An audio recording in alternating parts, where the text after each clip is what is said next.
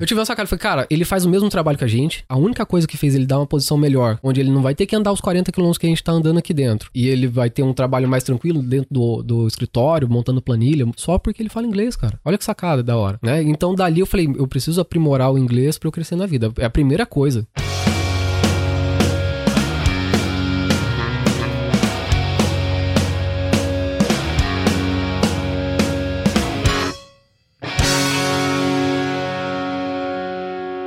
Imigrantes, sejam todos muito bem-vindos a mais um episódio deste podcast, que é o podcast não aleatório, mais aleatório deste planeta. E nós estamos começando o primeiro episódio de 2035. não, não é 2000. Não? Faz quantos anos que a gente tem o podcast já? A gente não grava, né? É, nossa, faz muito tempo, né, cara? Porque Não. Pra começar hoje, deu até um suador. Nossa senhora, eu aqui, eu, eu tive que respirar fundo, assim, pra lembrar da introdução, cara. Então, enfim, nós estamos começando aí o primeiro episódio de 2022. E hoje, especialmente hoje, nós vamos gravar um podcast temático pra falar sobre emprego aqui no Reino Unido. Mas sem mais, de- mais delongas, antes de chamar o nosso convidado, que vocês já estão vendo aí, quem tá pelo YouTube, né?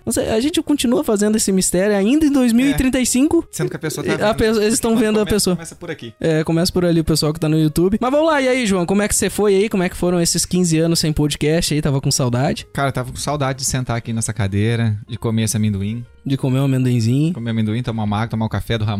É, o cafezinho aqui da Quem vem máquina. pra cá, aproveita a maquininha do Ramon, viu? É, tá. E, mas do, do mais, cara, foi mais a saudade mesmo de estar gravando o podcast, viu? Ah, a saudade de falar pras pessoas, lembrar de seguir a gente lá no YouTube. Se você ainda não é inscrito, ou se você tem um amigo que precisa ouvir o podcast, tá Mesmo entediado. que não precise. Tá entediado. Tá entediado. tá fazendo nada da vida, manda esse podcast pra ele, fala pra ele, ó, assiste o podcast e se inscreve. E você que tá ouvindo aí pela primeira vez, caiu de paraquedas aqui, se inscreve no nosso canal, deixa o seu like ou o seu dislike, comenta no nosso vídeo. É muito importante pra gente saber o que, que vocês estão achando sobre o trabalho que nós estamos fazendo, tá? Pra te lembrar, se você tá ouvindo o nosso podcast pelo Spotify, você pode ouvir pela sua plataforma preferida. A gente tá em quase todas, né, Ramon? A gente tá no Spotify, no É nas Google, principais, tá no Spotify, no Amazon, Apple.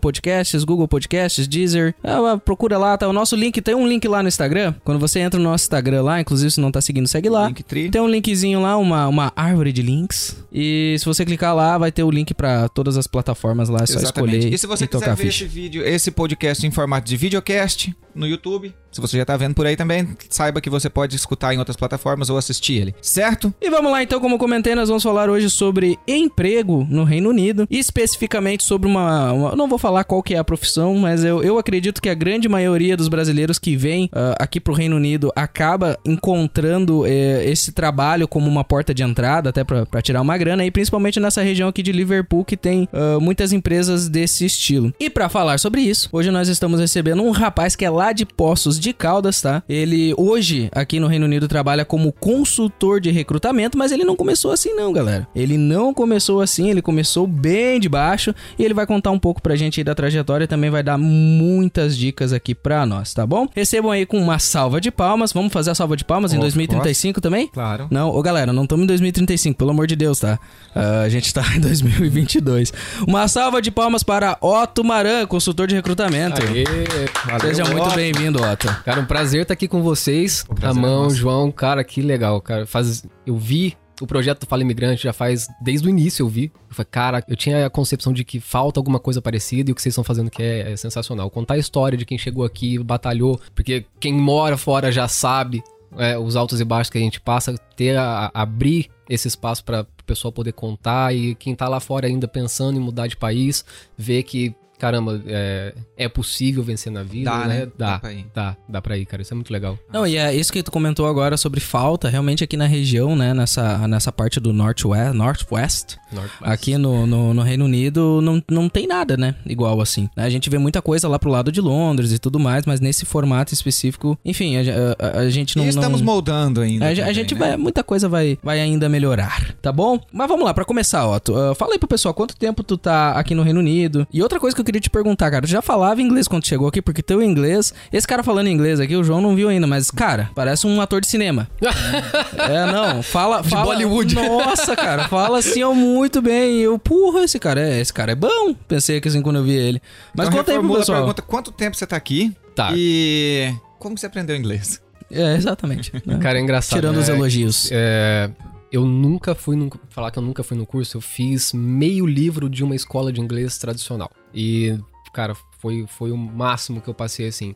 Eu moro na Inglaterra fazem sete anos. Sete anos e meio, cheguei em setembro de 2014 e eu aprendi inglês por conta própria, porque quando eu era criança, cara, eu gostava muito de jogar RPG. Muito. Coisas de moleque, né? Enquanto a galera tava tudo no CS, eu gostava de jogar. Tinha um RPG do Senhor dos Anéis que, eu- que meus amigos gostavam muito. Eu, eu andava sempre com os nerdão e a gente gostava muito desse esquema de RPG. E os jogos na época não tinham tradução. E eu, como gosto muito de história, que eu fazia? Cara, eu- o que eu poderia terminar em uma hora de jogo, eu passava oito, porque eu tava com o dicionário do lado e eu gostava de ler o texto, pra entender o que tava acontecendo.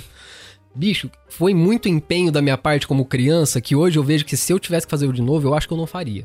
Na real. Mas É ali, tem tempo quando é ali me criança. de- É, ali, ali me deu vocabulário. Eu nunca fui um bom aluno, né? Então o dever de casa eu não fazia, eu ia jogar. Escondido, óbvio. E isso me ajudou muito com o vocabulário. Eu, eu fico imaginando a cara do pessoal no YouTube que apareceu uma cesta de pão de queijo no meio da, na- no meio da mesa nesse momento. Cara, eu vou falar, esse pão de queijo aqui é tradicionalíssimo, tá? Receita de família. Mineira. Mineira. Mineira, tá? E se, se você mora em Liverpool, eu vou deixar meu contato embaixo aí, a gente vende. Bom, como, Ah, como, como, como o Otto ele não pode. Ele tá contando a história dele, ele fica falando, nós vamos comendo, né, João? Uhum. Fica à vontade. Mas ô, voltando pra questão do inglês, cara, isso me deu muito vocabulário. E isso me ajudou na escola. Então, por exemplo, eu repeti três vezes de ano. Sempre por causa de português. Gramática de português pra mim sempre foi muito ruim. Mas é. eu não sei. Não é porque eu não sei faz- ah, escrever ou falar. Mas é porque eu era um péssimo aluno na aula de português. Eu nunca gostei. dos- Os professores também não ajudavam muito. Mas eu não. eu, vou, eu vou assumir essa culpa. Eu repeti três vezes de ano as três vezes por português. Só que a minha nota em inglês era sempre 90, 100. Sempre gostei. Então, eh, eu me destacava muito na, na fala, me destacava muito no listening, quando a professora pedia pra fazer algum exercício. E engraçado que a gramática de inglês eu ia, eu ia bem. Então, não sei, eu tinha essa facilidade desde muito novo. Era um americano na escola, né? Não, não sabia escrever português, falava. é, eu era, eu era um saber, gringo me adaptando, né? Mas inglês, nossa, em inglês corrigia a professora. Não, tu tá errada. Ele aprendeu o verbo to be certinho na escola. Direitinho. Tu tá errada. No GTA eles não falam desse jeito. No jogo do Senhor dos Anéis. É, Senhor dos Anéis, eles não falam desse jeito. professor, RPG. yo! É. Era RPG. Hey, you, you, Mas you a... are wrong. É, cara, e depois desse tempo na escola, que eu, óbvio que se eu sa- ia sair de lá, óbvio que eu não falava inglês, cara. O sistema de ensino no Brasil é vergonhoso na questão de segunda língua. Mas como eu tinha família que morava fora do país desde muito novo, eu tinha um primo da minha idade que foi pros Estados Unidos com 3 anos e tá lá até hoje com a família, sabe? E além de outros primos que foram lá muito novos. Então eu tinha esse sonho já de ir pra, pra América. Estados Unidos pra. América não, Estados Unidos, né? Eu tinha essa vontade de ir pros Estados Unidos, ainda é o meu sonho de, de me mudar pra lá. É, eu ainda cativo esse sonho, eh, sonho americano, né? É. Mas Quer ir pra onde? Califórnia? Não? Cara, não tem? qualquer lugar. Texas. eu acho que. Não sei, cara. Eu, Pelo que eu meu, sou, pelo eu meu sou meio... cunhado me falou, eu sou pela Califórnia ou Texas. É. Qualquer um dos, dos dois Calif- ali. Califórnia, é Califórnia, né? Califórnia, Ah, quente, né, Californication. cara? Californication. É, e eu tenho contato em Texas também, então seria uma das duas opções, apesar do calor. Mas vou ah, pra finalizar a questão do inglês aí, quando eu decidi mudar de país, porque eu, eu tinha um sonho, mas eu não tinha decidido que eu ia mudar, né? Eu ainda era muito novo. Mas lá pros meus 19 eu decidi que eu ia mudar. Uma coisa que meu pai falou foi: olha, começa a assistir seriado. Ali, que eu- ali você vai desenvolver um pouco mais. Daí foi olhar Friends. Não, cara, Friends eu fui assistir depois. O primeiro seriado que Nunca eu peguei paciência por causa Friends. do inglês foi Big Bang Theory. Ah, minha esposa adora. Coisa São- de nerd mesmo. Coisa de nerd, óbvio, né, cara? Nerdão total. Eu era, eu era um molecão descolado que Eu jogava gosto, eu basquete gosto da na risadinha escola. daquele nerd. Como é que é o nome dele? O, o altão, aquele é magro. Eu O não sei o Sheldon. nome. O Sheldon. Quando ele, ele dá uma risada, ele tá assim. é, ele faz só um. Eu tô cara, assistindo o é uma- spin-off do Sheldon agora. É. O qual? O do. ah, o Young Young, Sheldon. Sheldon? Aham. Ah, eu assisti. Eu no começo era meio ruimzinho, mas agora The ficou Big legal. Bang Theory eu não gostei, mas o Young Sheldon é massa. Mas o que aconteceu? Eu, eu gostei tanto da série, na época quando eu comecei a, a olhar o seriado como um método de estudo, e tinha oito temporadas. Hoje acho que terminou com 11, alguma coisa assim. Então eu assisti as oito temporadas com legenda em português. Eu gostei tanto que eu assisti de novo. Eu falei, caramba, já, já entendi o diálogo que eles fazem. Já entendi as piadas, já entendi o- os trejeitos de cada personagem, já, já saquei qual que é o do- da história toda. Meio que já sei o que vai acontecer, vou mudar a legenda pra inglês. Mudei a legenda pra inglês. Cara, eu devo ter assistido esse seriado umas seis vezes. Total. Em inglês. Em inglês. Todas as temporadas. Todas de as temporadas. Assisti tudo de novo. Porque eu queria pegar mais vocabulário, que ele- o vocabulário deles é difícil. Aí o Eles pessoal falam fala assim, muita ah, coisa difícil. E é Big Bang. Theory é complicado porque tem muito termo científico. Meu, se você assistir em português, você não entende. Então, pula essa parte. Vai pro que interessa, né? Você não vai entender mesmo. de qualquer forma, a não ser que você tenha um, sei lá, um Conhecimento. conhecimento, Cara, nessa área. De, de ser difícil, tem um seriado que a minha esposa gosta, que é um. é, Chicago Magic. Chicago, Chicago Med é o nome. E, cara, aquele é difícil. Os caras falam assim, os caras é atendimento de emergência. Uhum. E o cara tá deitado na cama e o médico pede os exames. Eu quero que você faça não sei o que, não sei o que. Não sei... Cara, ele fala uns 5, 6 exames, um atrás do outro, sem parar rápido.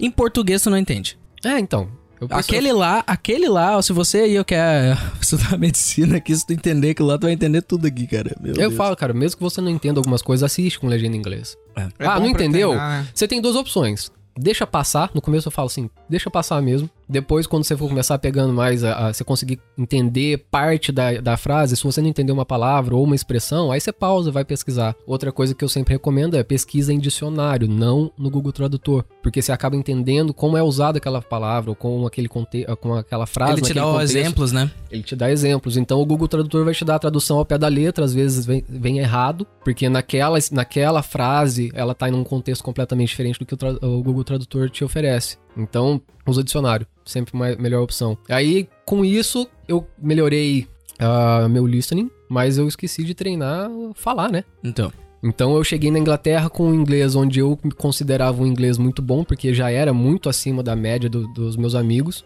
Só que quando eu cheguei em Londres eu percebi que eu ainda tava bons passos atrás. Então eu cheguei com inglês intermediário, 2014.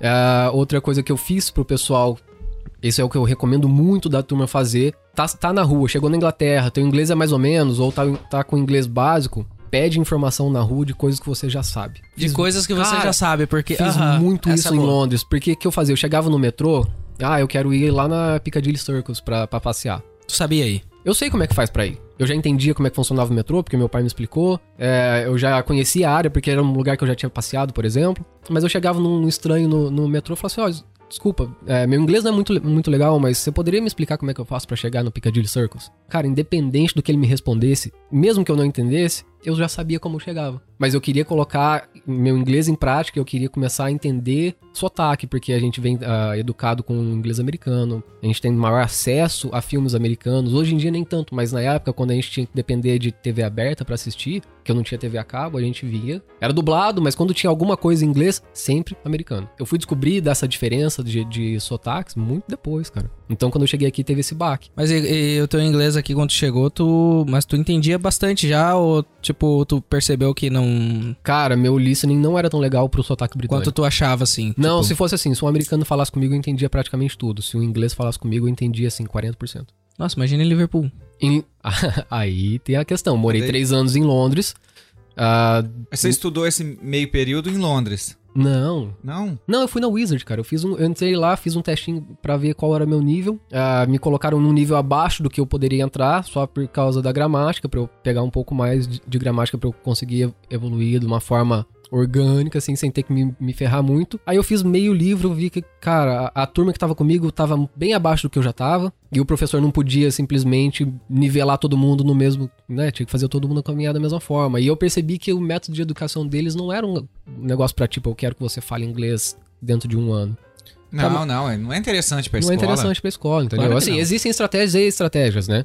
Mas eu vi que a da Wizard não era essa. Eles não queriam eu falando inglês, eles queriam eu lá dentro por nove anos, o depois, Wizard, quando eu sair de lá... Se vocês quiserem patrocinar a gente, a gente aceita igual, tá? Mesmo num. É o Carlos Wizard. É, um abraço, Carlos.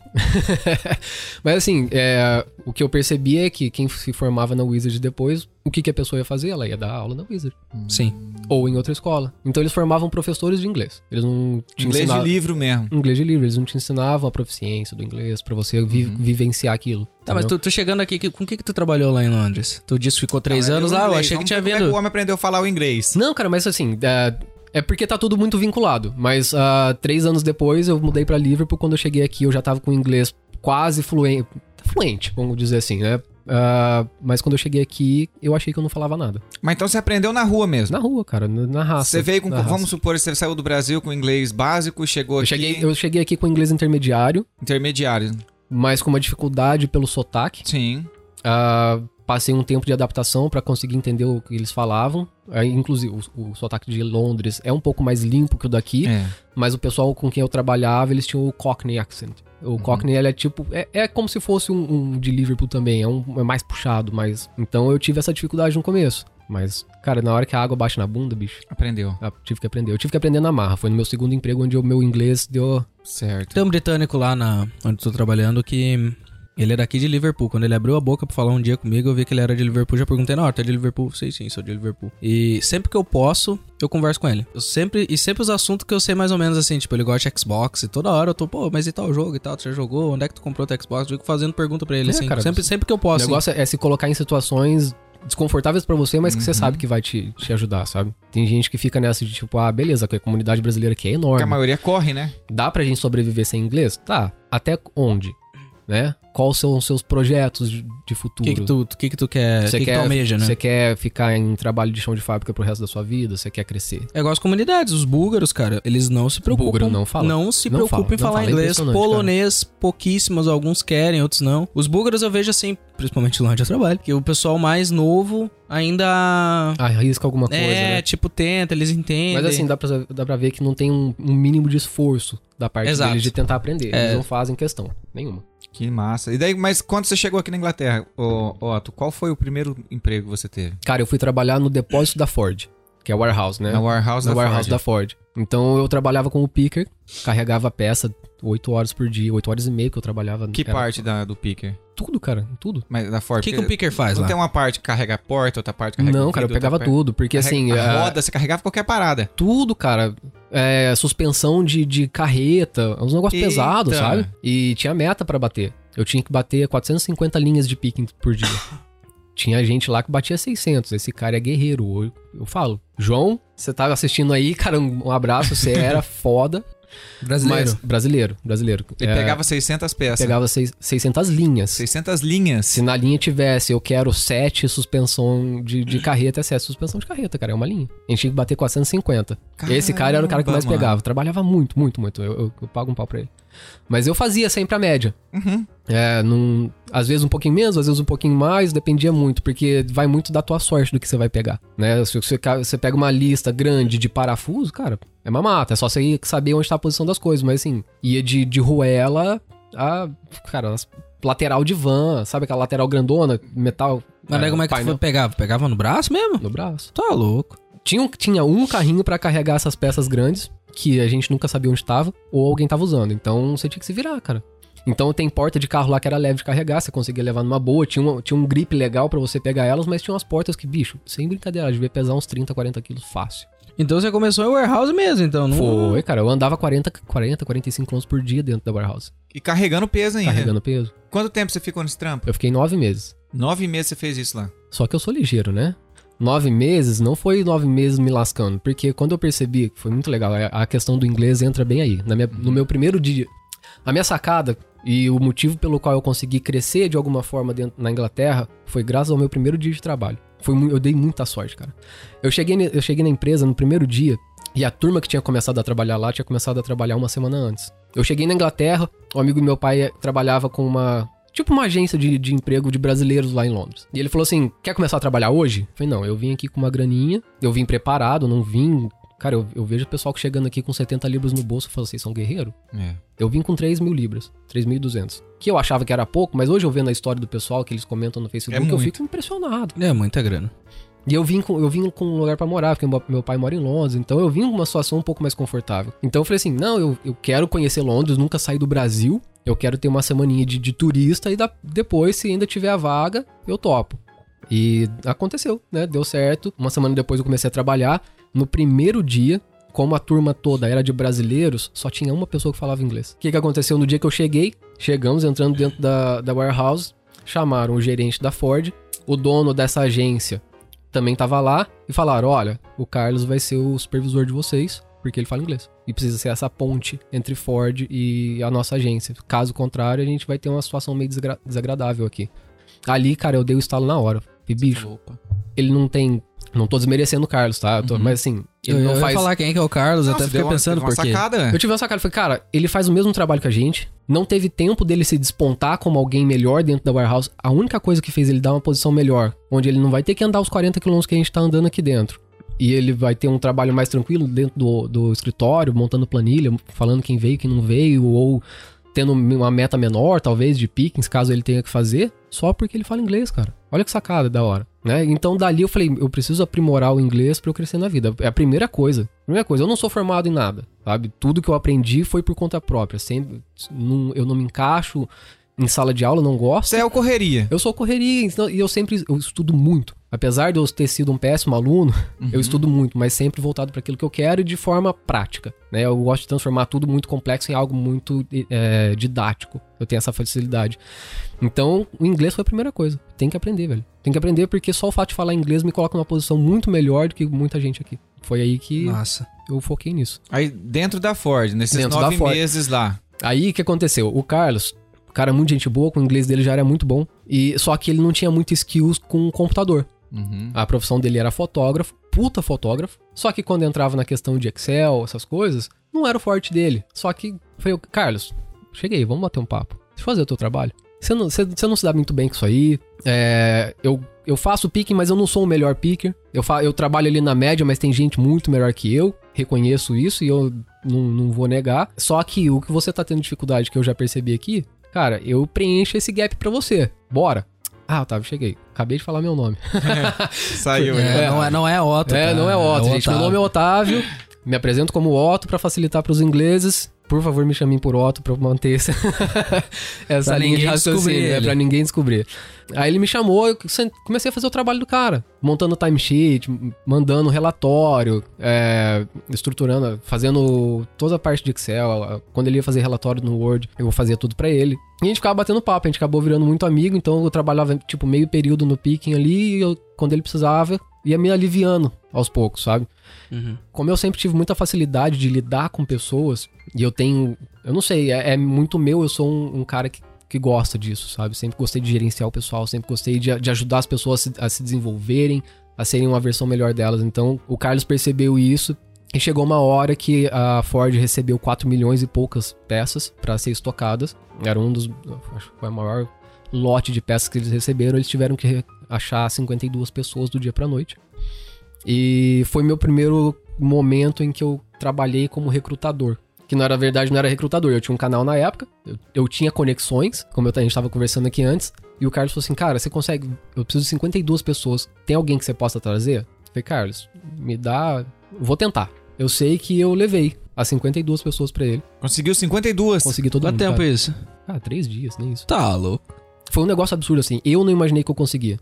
Passou um ano desse dia, o Carlos falou assim: Ó, oh, pelo amor de Deus, tira os, os, teus anúncios, deleta meu número, porque até hoje eu recebo ligação. Te juro, cara, ele. a gente ria disso até hoje. Mas aí, nessas 52 pessoas, eles não tinha, ele, o Carlos não tinha como gerenciar tudo. Porque ele tinha a parte dele de fazer de escritório. Aí ele falou assim: Ó, oh, vou colocar você como team leader aqui, você vai treinar esse pessoal e vai supervisionando eles e se qualquer dúvida que eles tiverem ou alguma coisa assim, você vai estar tá ali para auxiliar. Ali eu subi de cargo. Subi de cargo financeiramente? Não. Subi de cargo onde eu deixei de fazer um trabalho muito pesado. Mas tava trabalhando menos. Tava trabalhando mas começou menos. a ter experiência. Mas comecei a ter experiência em, em liderar o pessoal. Eu vim de, de, gerência de restaurante do Brasil, então eu já tinha essa, essa facilidade de lidar com, com a turma. Mas uh, ali me colocou numa posição muito legal, que me deu uma possibilidade de crescimento depois. Porque eu me coloquei à disposição, sabe? O Carlos viu que eu tinha essa facilidade, ele viu que eu já eu tinha essa proatividade de fazer algo além do meu trabalho.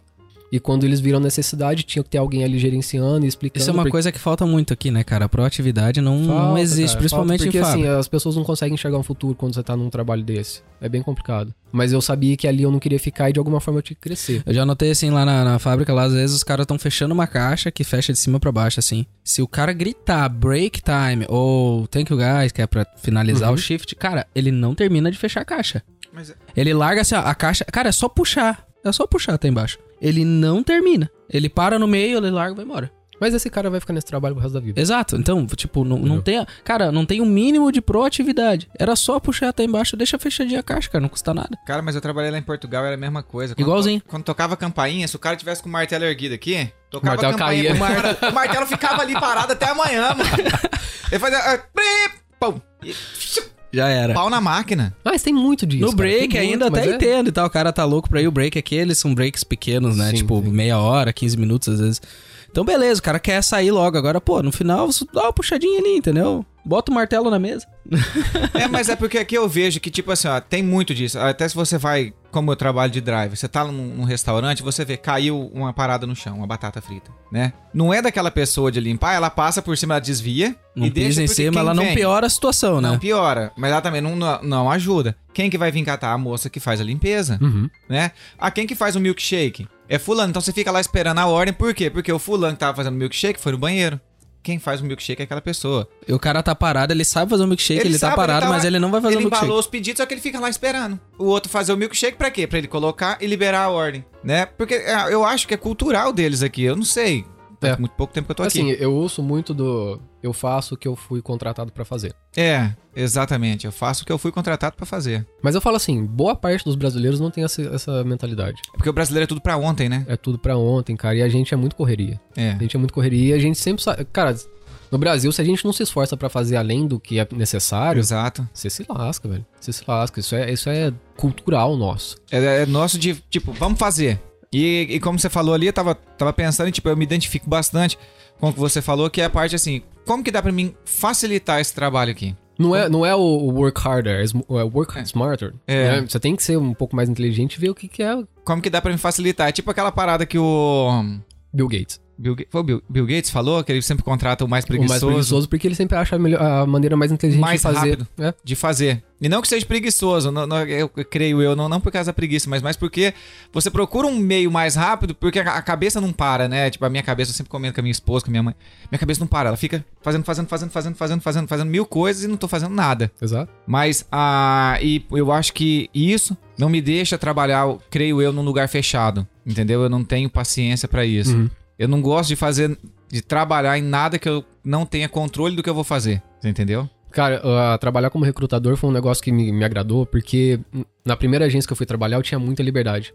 Então, eu não ficava 100% trancado dentro do escritório, Uhum. né? Eu tinha liberdade de visitar meus clientes, eu podia...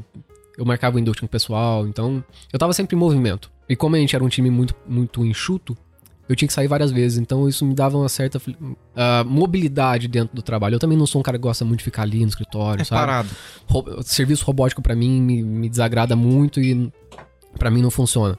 E, cara, vocês, eu acho que vocês identificam também ah, quem tem essa mente mais criativa, quando, a- quando aquele trabalho poda esse lado teu, cara, você se torna um, um cara. Você se sente inútil, né? Você se sente inútil, aí você fica depressivo, você fica pra É. baixo, cara, você se sente improdutivo, é, é muito foda. Isso, isso é uma coisa que eu peguei agora no final, mas eu já entendi o- sobre o que tu tá falando. Isso é uma coisa que eu fico muito incomodado comigo, porque eu sou um cara que eu, eu não paro de pensar um minuto. Eu não consigo, cara. E só que são coisas assim, tipo ideias, cara, isso aqui eu podia fazer tal coisa com tal coisa, não sei o que e tal. E se eu fico em um trabalho que eu não tenho a possibilidade de, de botar pra fora minha criatividade, ah, cara, eu fico muito mal, cara. Fico muito mal mesmo, sabe? E isso é uma coisa, às vezes, que também me. Só que, claro, a gente tem que se adaptar também às situações que a gente está. Sim. E, tipo, é uma coisa que às vezes me incomoda pelo fato de estar trabalhando numa empresa, tipo, fábrica mesmo. Porque hoje, galera, eu não tô mais na DHL, tô trabalhando de- em fábrica. Ah, O Ramon vai experimentar todos os trabalhos. Eu vou- vou- vai fazer um podcast só sobre todos os trabalhos da eu Inglaterra. vou, vou fazer um monólogo pra vocês. né? Só, só Já sobre os trabalhos que tem por Quando aqui. vocês forem falar assim, poxa, eu vou trocar de trampo. Ah, vou lá no Vou Fala lá. Imigrante que o Ramon já falou. Vou falar com o Ramon lá, que ele já trabalhou em todas as warehouses de Liverpool. Mas enfim, e cara, nossa, eu fico mal. Porque É ruim, não cara, poder, mas eu às falo vezes, assim, isso pegar tem- o celular e fazer uma anotação. Eu... E às vezes até na própria warehouse, porque o warehouse é difícil tu, tu conseguir, às vezes, ajustar uma coisinha, sabe? Sim, sim. Porque às vezes os caras estão fazendo um trabalho ali que tá sendo visto que está errado, ah, que poderia ser assim, não que está errado, mas a maneira que ela tá fazendo não, não é a melhor maneira. Tem gente, cara, que eu já vi lá, tipo, cortar todo o dedo por estar abrindo a caixa de uma maneira burra, com perdão da palavra. E do lado tem uma pessoa abrindo a caixa de uma maneira certa, ela não se machuca nem nada, não tá se cansando e tal, só que eles são assim.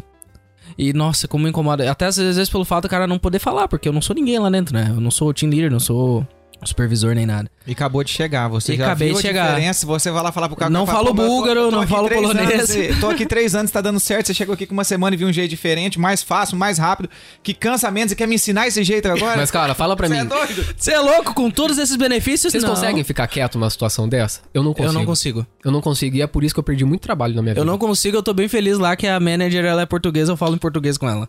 Daí me dá um. Bicho, porque eu vejo uma situação dessa de tipo, cara, vocês estão fazendo um bagulho de um jeito que é tão errado. Mas não que seja errado, mas assim, é um processo tão longo e tão burocrático que dá pra ser simplificado. Dava pra fazer com mais agilidade. Eu não consigo ficar quieto, eu fico, aquele negócio fica me remoendo, remoendo, remoendo, até o dia que eu falo, "Você quer saber? Eu vou, Até che- porque. Não, e pior se eu vou chamar tá o na- gerente aqui e vou falar com E ele. pior se o trabalho depende. O trabalho da pessoa depende.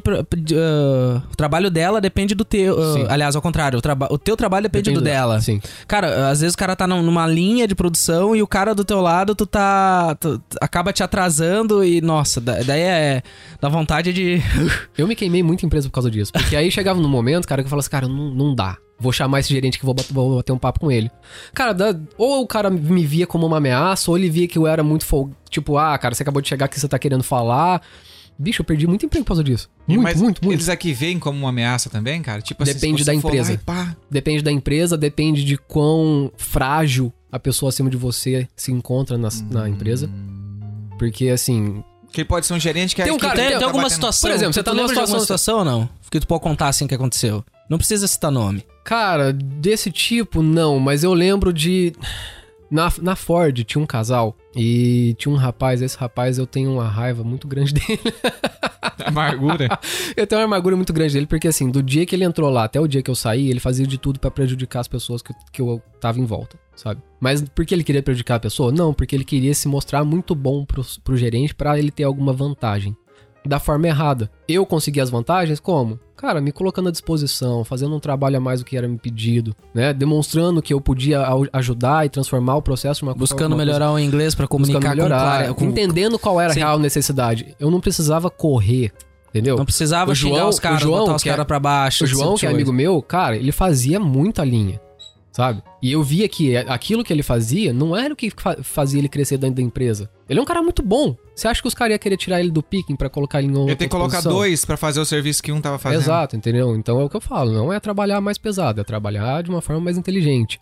E esse rapaz, ele chegou a um ponto de, de causar tanto problema dentro da empresa, ah, porque, por exemplo, se ele via alguém mexendo no celular, é o primeiro cara que ia correr lá e contar. Se ele via alguém parado, porque tava com dor nas costas, tava se alongando... Ah, O cara não pode nem fazer uma história mais dentro da warehouse.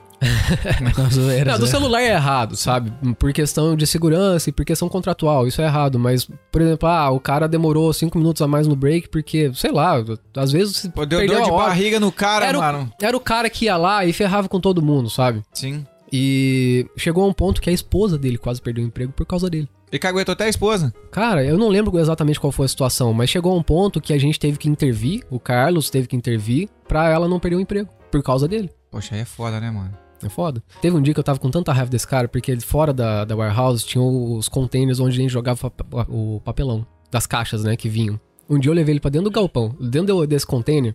Eu falei, bicho, eu vou moer esse cara na porrada de tanta raiva que eu tava dele. Aí eu, lá fora não tinha câmera, tava dentro do container. Falei, eu vou dar uma sova nesse cara, porque ele nunca mais vai fazer um negócio desse. Aí eu entrei dentro do container com ele e falei, ó, o cara chamou a gente pra desmontar as caixas lá. Não chamou nada, né? Aí eu entrei dentro do queria era container, olhei, desmontar ele, isso assim. Eu entrei dentro do container, olhei pra cara dele e falei, quer saber, cara, esse bicho aqui ainda vai colher o que ele tá plantando. Né? Aham. Cada um Não colhe vale a que pena, né, se sujar. Não, é, não, não vale a pena. E eu não tô fazendo nada de errado. Eu tô, eu tô numa ascensão leve, mas eu tô. Pessoal que gosta de mim. Tipo, Então- não é ele que vai, vai te atrapalhar, né? É, eu falei, cara, por mais estresse que esse cara me causa, eu não vou fazer um negócio desse. Não, não, não faz parte de mim, sabe? Acabou que. no- aí chegou um momento em que. Bateu ou não bateu no cara? Não, não. Não bateu, Não, cara. foi, Poxa. cara, Poxa vida. Essa é uma baita de uma história. Não, eu olhei pra um puta do corte. Não, pera aí, fala que tu Não, vai pra já vai estar o corte lá, né? O Otto chamou o cara pra dentro do container pra me Pra- meter a porrada nele. É, o, nome, o, nome, o título vai ser esse, certo? Certeza. Clickbait. Mas o- O lado violento do Otto. Não, não. não Descobrimos o lado violento do Otto. Não, não, não, não faço essas coisas não. Mas aí acabou que depois de nove meses trabalhando lá, por causa desse rapaz eu pedi as contas. Eu falei assim, olha, eu não concordo com muita coisa que acontece aqui, ninguém faz nada pra barrar o que ele tá fazendo. Mas assim, deixa eu, deixa eu só fazer uma análise aqui. Eu não sei do- qual que era a nacionalidade dele ou dos teus supervisores e tal. Brasileiro. Ele era brasileiro? Ah, tá. Então tá.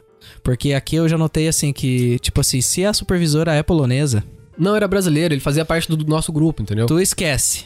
Fazia parte sabe? do nosso grupo. Se a supervisor é, é búlgaro, esquece, cara. Vai ser búlgaro. Quem vai. Pode ser. Não, po- pode não ser o melhor que tá fazendo as coisas ali, mas. Quem vai virar team leader, muitas vezes, vai ser indicado, vai ser alguém da, da panela. Daí eu pensei agora pra mim que podia ser alguém da panela de fora. Era pelo assim, fato ó, de tu é, não eu falar vou, Eu português. não vou entrar em muitas questões, mas assim, era brasileiro, ah, recém-chegado na Inglaterra também, não tinha documento, então não, não vou citar nomes de empresas, a, a Ford não sabia, óbvio que não. É, a gente só foi descobrir também muito tempo depois. É, ninguém sabe, na real, né? Mas assim, cara, cê- eu não tenho nada contra quem vem sem documento pra cá. Absolutamente nada, porque todo mundo sabe aonde o calo aperta, todo mundo tá correndo atrás do seu. Mas, cara, você já tá numa situação que não é favorável pra você. Para de tentar prejudicar os outros. Fica corre na atrás do sua, teu. faz o seu, né? Corre atrás do teu, vai, vai, vai correr É o atrás que do teu acontece sonho, cara. nos Tem- tem delivery, né? Todo mundo. Tem gente que fica falando muitas vezes, cara. O cara tá sem documento e, e falam muito que estão sem documento, estão alugando conta. E, e, cara, sempre tem alguém que aparece, vai lá e, e- e prejudica o cara, denuncia, não tem isso?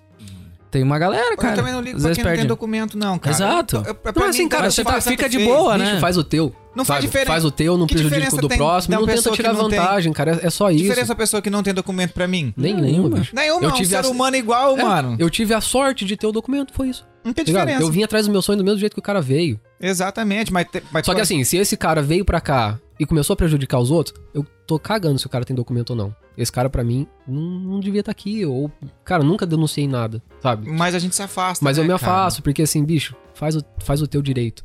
Sabe? É Respeita, que, é que às vezes também, se tu, se tu se mantesse lá, daqui a pouco tu ia começar. Por exemplo, tu já Não, tinha, começou- já tinha começou a fazer mal perdido a mim, cabeça no momento, porque É. tu- no fato de tu ter É, eu- chegado eu- a levar ele dentro do contexto, tu já perdeu um pouco da cabeça, da razão. Sim, sim. Entendeu? Então daí tu imagina, em Mas que algum que- outro momento tu poderia realmente exceder. Daí. É, eu cheguei no Carlos e falei, Carlos, a, a situação é essa, essa, essa. Tá, não, não, não concordo com o que tá acontecendo, não concordo com as coisas que esse rapaz tá fazendo. Já tentei reportar isso de outras formas, outras pessoas já reclamaram da mesma coisa, nada foi feito. Por esse motivo, eu vou, Eu me, trouxe eu vou uma me faca desligar. aqui, hoje vai ser o fim desse Por esse motivo eu tô sai- eu, eu tô estou saindo, saindo. pra que vocês não me demitam, porque eu vou cagar a pau na saída. Não, cara, eu simplesmente me afastei mesmo, tava me fazendo mal. É, as situações era do tipo, o cara literalmente apontava pra gente chamando o gerente do- da, da Ford, sabe? tipo, era muito trouxa. É Desnecessário. né, tipo, por exemplo, a gente tinha. Eram dois andares, então a gente tinha a. Como é que chama quando tem aquela. Um mezanino? Tipo mezanino, é. Tinha um mezanino e a gente levava o container lá pra cima, a gente descarregava as coisas. Geralmente eram peças maiores, tipo para-choque, a gente levava lá pra cima. E quando terminava de esvaziar o container e não tinha mais nada pra fazer, a gente ficava esperando o próximo, porque só tinha uma pessoa que podia dirigir empilhadeira na época, que era da, da equipe deles, e às vezes esse cara tava ocupado. Então a gente ficava lá parado esperando, não tinha trabalho pra fazer. Ah, esse cara, esse cara foi lá correndo, ele tava trabalhando no picking, não no, no, no estoque. Ele foi correndo, chamou o gerente, apontou pra gente, falando: "Olha lá, os caras não estão trabalhando, não. Mano, Não falou pra ele, Niama Rabota? Sabe que é Niama Rabota? Aprendi com os búlgaros lá. É, não, não tem trabalho? Niama Rabota. É tipo, a gente Não tinha o que fazer, não né, tinha o que fazer, Não cara. E aí ele fazer foi correndo, a gente viu que ele viu a gente, fez assim com a cabeça, foi procurar o gerente, Tipo, chamou o gerente. assim. Pô, é tipo, puta X9, sabe? Mas tipo, X9 do que, cara? Não tem trabalho pra fazer, o trabalho já tá feito. Pra que você quer prejudicar seis pessoas que estavam lá Daí fazendo ele trabalho deixou o trabalho dele pra fazer isso? Que ele pra... também parou. É, porque daí ele parou. Mas por quê? Ele queria ganhar a posição de supervisor. Sim. Ele queria crescer lá dentro. E ele achava que é dessa forma que ele ia fazer. E não é, sabe? Esse tipo de pessoa. Deve estar é- até hoje tentando. Não, ele tá no Brasil. Pois é. Então. E não consegue voltar. Ah, Aí é. foda. Daí você ficou nove meses então, Nove meses, Ford, cara. Saiu e foi fazer o que daí? De- depois dos nove meses, é, eu fiquei. Eu, eu já tava. Eu tinha juntado uma grana legal nessa época, né? É, eu dividi a casa, então meu aluguel era muito baixo. E boa parte do meu salário. Quando você tá começando aqui, cara, você não tem conta praticamente. né? Eu tinha conta do, do celular só. E o aluguel. Então, boa parte do meu, do meu salário sobrava. E comida na época era muito mais barato que era hoje, inclusive. A gente, eu gastava 40 livros por semana. co- Coisa assim. Então, sobrava. É, na época era, era muita coisa. A gente fazia com. Não faltava nada em casa. Sete anos atrás, quanto que era o salário mínimo aqui? 6,50. 6,50. Meu primeiro salário foi 6,50. Se eu não me engano, era 6,31 quando eu comecei a trabalhar. Não, 6,50. eu acho que o lance ali dele, dos sete anos atrás, é o preço mesmo das coisas, porque tem coisa aí que subiu até 40% agora, cara, não, nesse não, é só pra, não é por questão de, de, de comparação, não. É pra saber, tipo, quanto que era o salário, né? Uhum. Ah, sim, pra ter uma referência. Sabia? Você sim, sabe sim. o salário de quando você chegou. É, não. Então, aí eu fiquei Nem três quanto é meses. que era quando eu cheguei, acho que era oito. Eu fiquei três meses parado. É legal, assim, é um assunto meio delicado de, de tocar, mas eu, eu gosto de, de criar essa, às vezes eu esqueço as palavras em português, gente. Então, perdão aí se dá uma travada de vez em quando. Mas assim, eu, eu luto. Pode falar em inglês que eu uso o Google Tradutor. Manda em inglês aí. O awareness, né, que eu falo. Porque eu, eu venho batalhando com, não sei. com- Segue. segue, segue o baile. Eu, venho, eu batalho co- contra, contra ansiedade e O depressão. editor minha vai pôr a inteira. legenda no YouTube. É, então, durante esses três meses, depois que eu saí da Ford, e por toda a situação que aconteceu, eu não, não- passei por um momento meio, meio, meio ruim, assim, porque eu não queria sair, eu saí só por causa de uma coisa que aconteceu lá dentro, entendeu? E eu fiquei três meses parado, não, não saía de casa e tal, tava bem zoado. Aí chegou um dia é uma eu... pré-depressão, assim. Tipo um. Cara, é um negócio que, que minha vida toda faz parte, sabe? Então tem, tem altos e baixos, tem algumas vezes que você tá muito lá embaixo e demora um pouco pra conseguir se reerguer. Mas aí, nesses três meses que eu fiquei em casa, o Carlos me ligou um dia. Ah, nesses três meses ele subiu de cargo, ele saiu de supervisor da warehouse, ele foi trabalhar como gerente dessa agência. E, da- e dali ele já tava meio que subindo pra gerente operacional. Então ele cuidava de toda a operação do negócio. E ele me ligou e falou: Ó, Otto, a gente tá com uma empresa, uma outra warehouse, Ah, não era mais na Ford. não era mais na Ford, chamava GSF. E a gente tá precisando de um supervisor lá. Tá afim? Falei, Cara, tô, né? É um trabalho que eu já fazia praticamente. Aí fui trabalhar. Nos dois, nos três primeiros dias eu ligava pra ele desesperado. Falei, Carlos, pelo amor de Deus, me tira daqui. Porque chegou, era- chegou uma hora onde a minha responsabilidade era muito grande e o meu inglês não era tão legal. Era um inglês ok pra trabalhar na Ford como team leader e fazer só essa comunicação de vez em quando com os caras. Uhum. Pra coisas necessárias. Quando Até porque torna- a maioria das pessoas falam inglês errado também, né? Tinha, além dos brasileiros, os brasileiros falavam em português. É, Agora, mas o resto era o tudo inglês. resto- Era tudo inglês. tudo inglês. Tudo ah, inglês. tá. Nossa, mas então teve sorte. Então. É, é. Nesse sentido, entre aspas. É né, porque só. era uma, uma warehouse bem afastada de Londres. A gente leva... Afastada assim, era, era de Liverpool pra Warrington, mas assim, de estrada, né? 40 minutos de estrada pra chegar lá. Da onde a gente morava, que a gente morava na beira da, da rodovia. E quando eu comecei a trabalhar na GSF, eu tinha que dar... Eu tinha que fazer o report, eu tinha que comunicar muito mais com a gerência. É, eu tinha um link direto com o diretor da empresa, porque eu trabalhava na segunda maior branch deles. Ah, eles tinham o headquarter deles que era em, em Heathrow. Tinha a outra em Birmingham. E a nossa era a segunda maior. Birmingham era head office, então eles não contavam como. Não entrava nessa, nessa contagem né, de qual era maior. Então era Heathrow, que é perto do aeroporto, e a nossa era a segunda maior. Eu não fazia ideia da responsabilidade que eu tava assumindo, mas assim, era uma empresa com 47 funcionários, toda a operação da warehouse ficou nas minhas costas. Só que o meu gerente era. ah, ele era turco. E o inglês dele era pior que o meu. É isso que, Ele isso que eu falava. comentei, porque. Ele falava inglês, só que o sotaque dele era extremamente complicado de entender, cara. Ninguém entendia. E graças a Deus, esse cara um mês depois pediu as contas.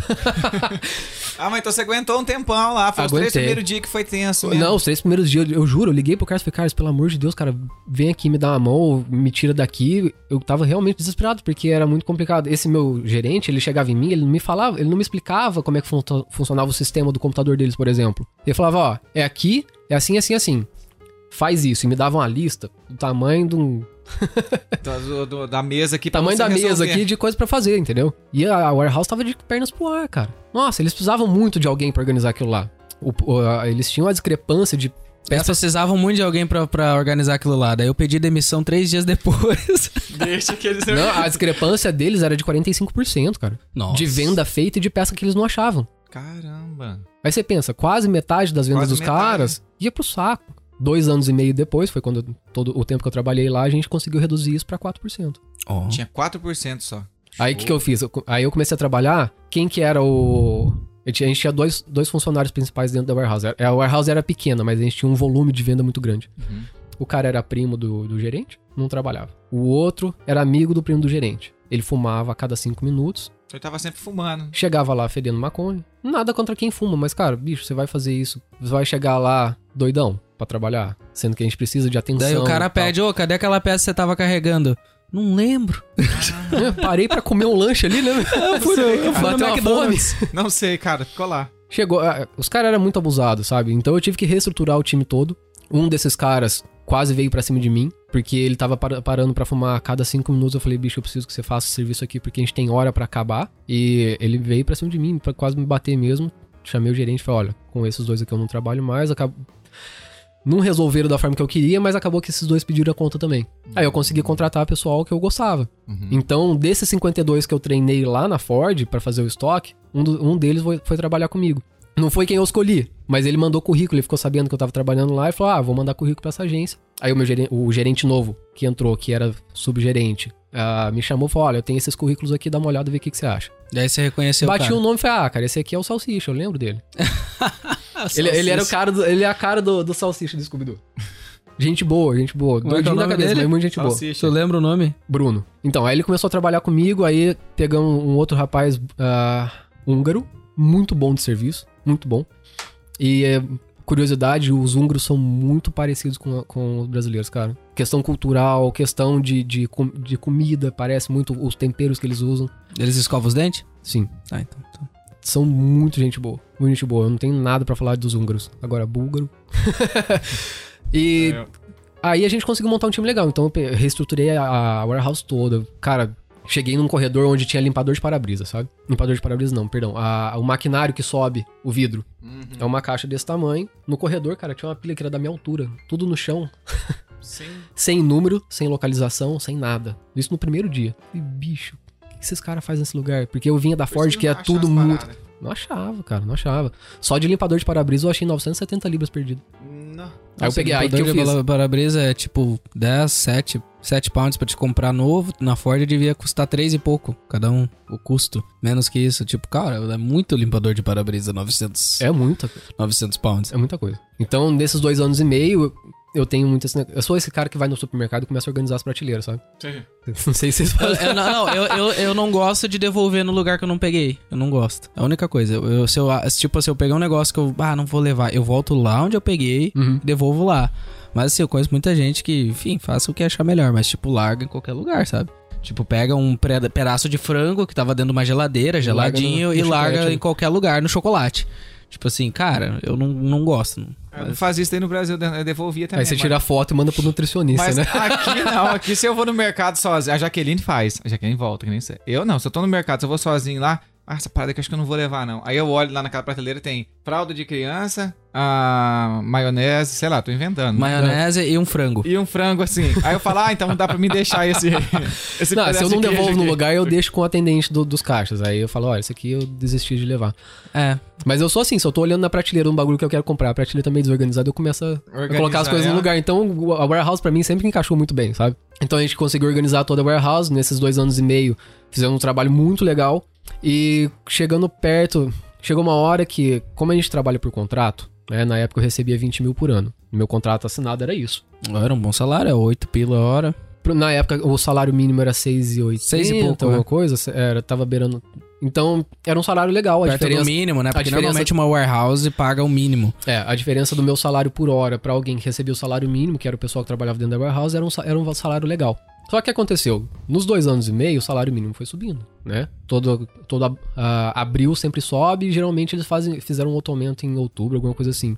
Então eles fizeram esse aumento e o meu salário começou a não, não ser mais essa diferença. Foi meu trabalho e a minha responsabilidade é muito grande comparada com o salário que o pessoal Eles tiveram que trabalha. aumentar quem tava no mínimo, mas o teu não o meu mexeram. não tava, porque é Não. contrato. Sim. Aí eu cheguei nesse e falei, olha, acontece isso, isso e isso, vocês veem o trabalho que eu tô fazendo aqui. A gente conseguiu dobrar as vendas da, da warehouse. Quando eu saí de lá, eles estavam quase triplicando o lucro deles. Uhum. Por quê? A gente reduziu a- discrepância para 4%. Conse- os caras que trabalham no setor de vendas conseguem fazer muito mais, girar. E conseguem melhorar o nome da empresa. Até porque, não falta produto, né? O cara Não vende, tá falta, no cara. sistema, Você faz a tá venda, lá. meia hora o, a, a oficina já tava com a peça na mão. E não dava discrepância. Então, cara, cresceram muito. Eles cresceram tanto que eles estavam a ponto de comprar um outro lugar para aumentar o, a- o nosso espaço.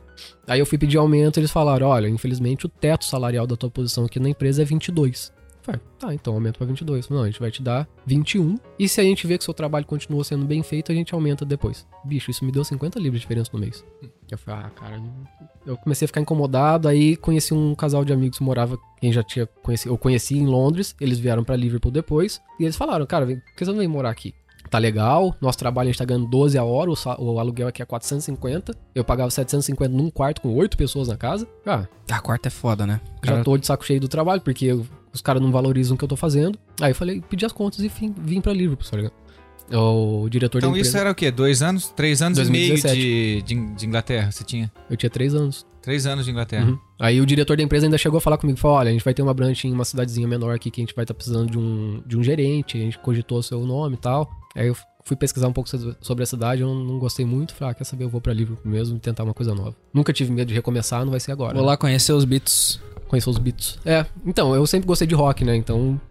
Eu achei que chegando aqui eu ia viver um pouco mais essa cultura, que foi uma das ma- maiores decepções minhas de vir pra Inglaterra e ver que os caras não sabem quem é Pink Floyd, por exemplo Uhum. inglês, não sabia quem é Pink Floyd. Mas basicamente, minha- aí chegando em Liverpool, eu, eu não quero estender muito na, na minha história, porque o nosso foco aqui é um pouco sobre o trabalho. pode Ah, mas é bacana, porque assim, galera, vocês têm que entender o seguinte. A gente cansa de falar, cara. uh, as coisas que tu faz aqui, as coisas que tu vive, elas vão ser reflexo, cara. Então tudo isso que ele tá contando aqui, uh, Tudo linkado aju- uma tá tudo linkado, as coisas, a maneira que ele era, que ele era no Brasil, a maneira que ele se tava se portando aqui, as coisas que ele enxerga que não deveria fazer, principalmente. Então tudo isso já são, uh, já são dicas que ele tá dando sem falar assim, cara, faz isso. Cara, presta atenção no que esse cara fez. Presta atenção no que esse cara fez, que muita coisa que ele, que ele tá dizendo vai ajudar muito. Entendeu? O pessoal que tá querendo vir pra Inglaterra, o pessoal que já tá trabalhando aqui, enfim, pega as dicas. Cara, é a forma como você enxerga as coisas, sabe? Eu sempre falo, pessoal, bicho, você tem que enxergar um pouco além do que você tá, você tá observando ali. Observa um pouco mais, vê, vê realmente aonde você pode se encaixar. Você tem que entender qual que é a dor do lugar e conseguir achar uma solução pra ela, cara. Sendo empreendedor não é um cara só que monta um negócio, empreendedor é um cara dentro da empresa também. Né? Tu pode empreender né? dentro da Você tem empresa. como empreender dentro da empresa. É assim que a gente cresce. Foi assim que eu cresci. Né? Eu via onde era a dor do pessoal e eu ia ali e achava uma solução pra eles. Deixa eu até fazer um link aqui, porque como tu começou, comentou antes ah, que tu foi indicado, né? Tem gente que vai dizer, nossa, mas esse cara teve sorte de ser indicado, mas ele foi indicado pelo trabalho que ele fazia, entende? Então, porque às vezes não, não as pessoas não, não, não não foi entendem sorte, assim, cara. que tipo, Eu- cara, tem gente, é que assim, tem gente que olha, ah, mas aquele cara tinha um conhecido na empresa que não sei o Não, quê. bicho. Cara, mas às vezes ele, o cara conhecia ele, mas ele contrata porque conhece o trabalho do Mas cara. pensa bem, o Carlos, o cara que fez a indicação, por que, que ele cresceu pra gerente? Porque lá na época da Warehouse, quando ele tava como supervisor, eu ajudei ele a fazer um trabalho legal que fosse reconhecido por todo mundo. Eu tava fazendo uma parte do E provavelmente ele também enxergou tu fazendo as coisas, ele começou a aprender um pouco mais. Claro, cara. As Claro, coisas- os tá skills que ele tá não tudo- tinha. Tá tudo ligado. Tá tudo linkado uma coisa na outra, né? E é fazer conexão, cara, fazer networking. Se aproxima das pessoas certas, sabe? Para de focar nesse povo que só reclama, bicho. É ruim pra todo mundo? Tá, mas tem alguém que ali da, tá fazendo, tirando água de pedra. É esse cara que você tem que colar. É esse cara que você tem que entender qual que é a mentalidade dele. Por que, que ele enxerga a forma dessa, a- as coisas dessa forma? Por que, que a vida dele é um pouco mais leve do que a minha? Eu cheguei aqui faz o mesmo tanto de tempo que ele, por que, que o inglês dele é melhor? Uhum. Como-. É observar. Tudo tá, E daí quando você chegou aqui em Liverpool, você foi fazer o quê? Cara, cheguei em Liverpool, falei, cara, dois anos e meio de experiência como Achou que ia tá supervisor. todo mundo de terninho, escutando Beatles, Agora. né? Não, cara, eu sem brincadeira, antes de vir pra cá, eu comprei roupa social. Falei, só, eu vou trabalhar em emprego bom. Por quê? Caraca, dois anos e meio de supervisão numa, numa empresa onde eu supervisionava 47 funcionários, todos praticamente estrangeiros. O único pessoal que não era estrangeiro era os drivers de moto. E, o, e o- um funcionário meu dentro da warehouse. O resto, tudo estrangeiro. O meu gerente na warehouse falou assim: ó, eu quero ter que lidar de diretoria pra cima. O que acontece de- dessa, dessa porta aqui da warehouse pra trás, É eu só quero teu. ouvir se for um negócio assim, pegou fogo, alguém quebrou a perna ou alguém morreu lá dentro. O resto é responsa- responsabilidade sua. Falei, "Tu- cara, deixa comigo. Me dá autoridade pra fazer o que eu tenho que fazer. É, Me dá autoridade, liberdade. a autoridade é importante aqui. O que eles não me deram, isso foi um dos maiores problemas que eu tive dentro dessa empresa, mas assim, eu tinha liberdade de fazer o que eu queria. Do tipo, eu quero alterar o esquema de onde fica tal peça, tudo isso eu podia fazer. Podia dentro. mandar os caras embora, assim, tipo, o cara Não. tava cagando. Ah, Não, isso não aí é foda, né? Isso foi um dos problemas que eu O tive. cara tá enchendo o saco ali, cara, que vontade, né? Se o cara tem poder, se o cara... Ô, meu. Se o cara pudesse, né? Ô, meu, pega, pega tuas coisinhas aí e vai pra casa pensar sobre o teu trabalho. Amanhã tu pode voltar a trabalhar, Já tá? teve situações Mas se tu tiver É. que ir de novo pra casa, tu não vai voltar. É, já teve Sabe? situações em, que. Não dava, um- não dava uma, assim, tipo, de soltar uma... Não, mas não é, não é só vontade, era necessidade. Tinha umas Sim, pessoas sim, que precisavam que isso acontecesse, mas processo de demissão, quando a pessoa tem contrato, é um pouco burocrático e eles não gostavam dessa parte. Sim. Então, por esse motivo, eles faziam vista grossa pra muita coisa. E aí eu tinha que lidar com a bronca da forma da melhor, melhor maneira possível, entendeu? Mas, cara, sempre me dei super bem com o pessoal. Quem me dava muito trabalho saiu, pediu demissão logo no começo, e depois o time que eu montei é um time muito bacana. Esse húngaro que ficou lá depois, é, por rec- recomendação minha, virou supervisor depois. Mas... Uma vez, quando eu fui, cheguei na Inglaterra, eu fui abrir minha conta no HSBC. É um pouco complicado, é, é meio... É a realidade, não fui eu, não tô inventando história. Isso aconteceu de fato. E eu aqui, na- aqui em Liverpool a gente não tem, esse eh, não tem esse problema não, é mais em Londres. Mas é um pessoal bacana. Inclusive o João é um deles. O João que trabalhava pra caramba na Ford. Gente boa pra caralho. Mas eu fui abrir a conta no HSBC, na hora que eu sentei lá e eu falei que era brasileiro, ela falou assim, por acaso você é de Goiânia? Eu falei, bicho, como é que uma inglesa sabe de Goiânia, mano? Falei, não, sou de Minas, por quê? Aí na hora que ela- eu perguntei, ela, ela abriu uma gaveta aqui assim, tirou uma lista com mais de 30 nomes. Falou, ó, esse pessoal aqui é tudo de Goiânia. Deu golpe. Pegou um empréstimo de 25 mil e foi embora. Eita. Como é que, você Por quê? não, como que é que as pessoas não criam um certo preconceito com uma etnia ou com, com, né, com um brasileiro, por exemplo? Porque é normal da gente generalizar as coisas. É errado, mas é normal, acontece muito, né? E por causa de pessoas que fizeram isso de má fé, a pessoa, quando eu fui abrir minha conta, eu quase tive minha conta negada, porque eu era brasileiro também. Cara, eu vou te falar uma, tá? Ah, assim, a gente tá comentando isso aqui porque deu um corte aí no, no áudio, mas a gente tava falando sobre o- algumas coisas que acontecem, principalmente relacionadas, assim, a preconceito, assim, sabe? Tipo, o pessoal que é mais bairrista, sabe? E daí o Otto contou essa situação e eu vou te dizer, cara, eu trabalhei numa assessoria de cidadania italiana na Itália e todos os goianos, todos, não tô brincando, todos os que a gente fez assessoria, não tenho nada contra vocês, tá? Nem conheço assim goiano, não, não, não tenho nada contra. Mas isso é uma coisa que aconteceu lá, cara. Todos os goianos, todos os goianos, eles deram problema pra nós. Todos. Ou era problema na casa, ou enchia o saco demais, assim, tudo certo. Era incrível, cara. E daí foi da- o meu o meu amigo, que era o dono da assessoria lá, ele morou aqui um tempo. E ele já sabia dessa fama. Uhum. Eu não sei por que que eles... Goianos, o que, que vocês fazem, cara?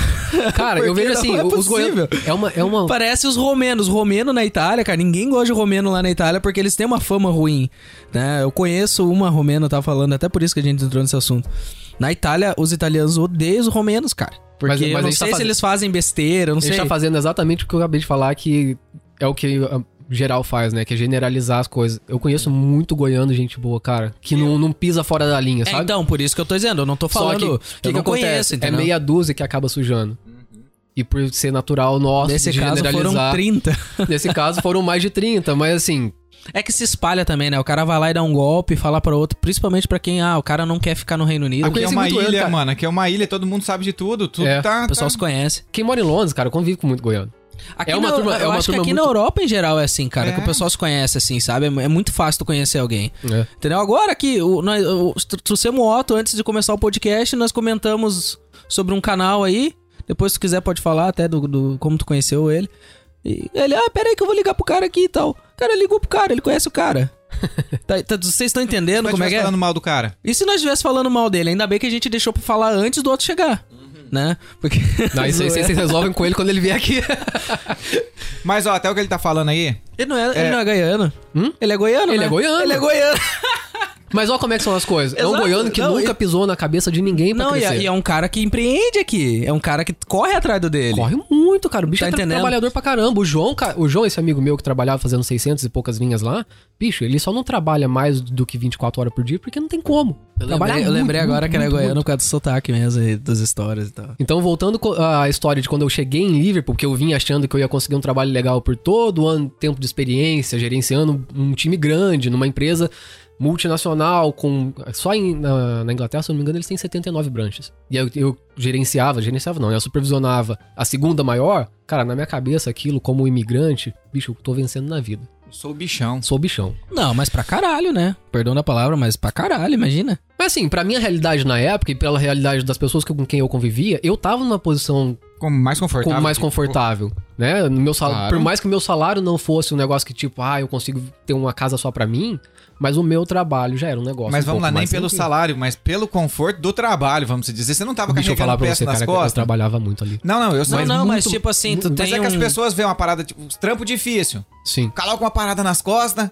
e sai carregando. Ah, catar 1.200 caixas no Mas é warehouse, aquele negócio, difícil. cara. O warehouse era, como ela era de tamanho reduzido, nosso time não tinha como comportar muita gente pra trabalhar fazendo picking, por exemplo. Uhum. Cara, no dia que o negócio tava pegando, não tem essa de Tu ia meter a mão lá. Inclusive, eu tenho uma foto minha aqui, cara, eu lavando o banheiro. Eu lavava o banheiro todo dia. Tu tinha que fazer a correria também. Cara, não interessa, meu time é pequeno, gente eu não posso, o, o eu não editor posso. bota no YouTube lá. eu tenho que ver se quiser. eu acho essa foto, porque tava no meu outro celular. Mas assim, eu, o pessoal, eu mandava pro. Eu falava com o pessoal do Brasil, eu falava, ah, você tá aí, todo patrãozão. Eu falei, não, bicho, tá aqui, ó. Luvinha na mão, escovão. É, O pessoal Limpando confunde, privada, né, tá cara? É que nem o pessoal que trabalha é com informática, velho. Ah, mas você é, pra caralho. você é supervisor, bicho. Só é, muda o tipo de trabalho. Aí, aí entra a mentalidade do cara, sabe? Ah, você é supervisor porque você tá lavando privado. Esse cara não cresce. Youtuber. Tu teve o canal no, no, no coisa. Os caras acham que youtuber tem vida de rei. Esse cara, esse o cara, não para o dia, crescer. o cara passa o dia gravando, editando, perde horas quando Cara, tu é um sabe como é que é. Então assim, muda o tipo de trabalho. Só que, cara, qualquer trabalho é, tu vai ter o, o, o- como é que é o pega pra capar? É. A gente volta naquele negócio do cara que cresce e o cara que não cresce, entendeu? É a forma como ele vê as coisas e a forma como ele lida com as adversidades que tem no trabalho. Bicho, eu era supervisor, eu podia muito bem colocar qualquer funcionário pra fazer, só que se eu fizesse isso, alguma outra área ia ficar defasada, eu não podia fazer o movimento parar. É dia É, que tem muito de- movimento, é a hora produção, que, a, que a empresa vai lucrar, cara. Uhum. O banheiro tá sujo, tem que limpar, é sabadão era o dia de faxina na, na warehouse. Bicho, daqui, mano, eu vou escovar essa privada aqui, os caras, é, é banheiro de homem, você sabe como é que é. O de mulher é pior. A gente não tinha mulher na warehouse, então Então tá bom. eram 47 machos mijando fora da privada e deixando aquelas marcas. Mas, cara, tem que lavar, tem que lavar, cara. Semana que vem isso aqui tem que Cara, lá na warehouse que eu fazer. tô, tem uma foto na parede, tu já deve ter visto. Uma foto da parede de como deixar o vaso um dia. Os caras botaram a foto, escreveram em inglês, polonês e búlgaro, um embaixo do outro, tipo assim. Não coloque muito papel dentro da privada, bababá, e todas essas coisas que não se devem fazer. Cara, aquela. Quem limpou aquele. Um abraço aí pra. Quem limpou aquele banheiro. Salve, cleaner. Nossa, mas. E tá sempre limpo agora. Tá aí uma dica pro pessoal que tem warehouse. Bote uma foto de como ficou o vaso pra pessoa sentir nojo daquilo.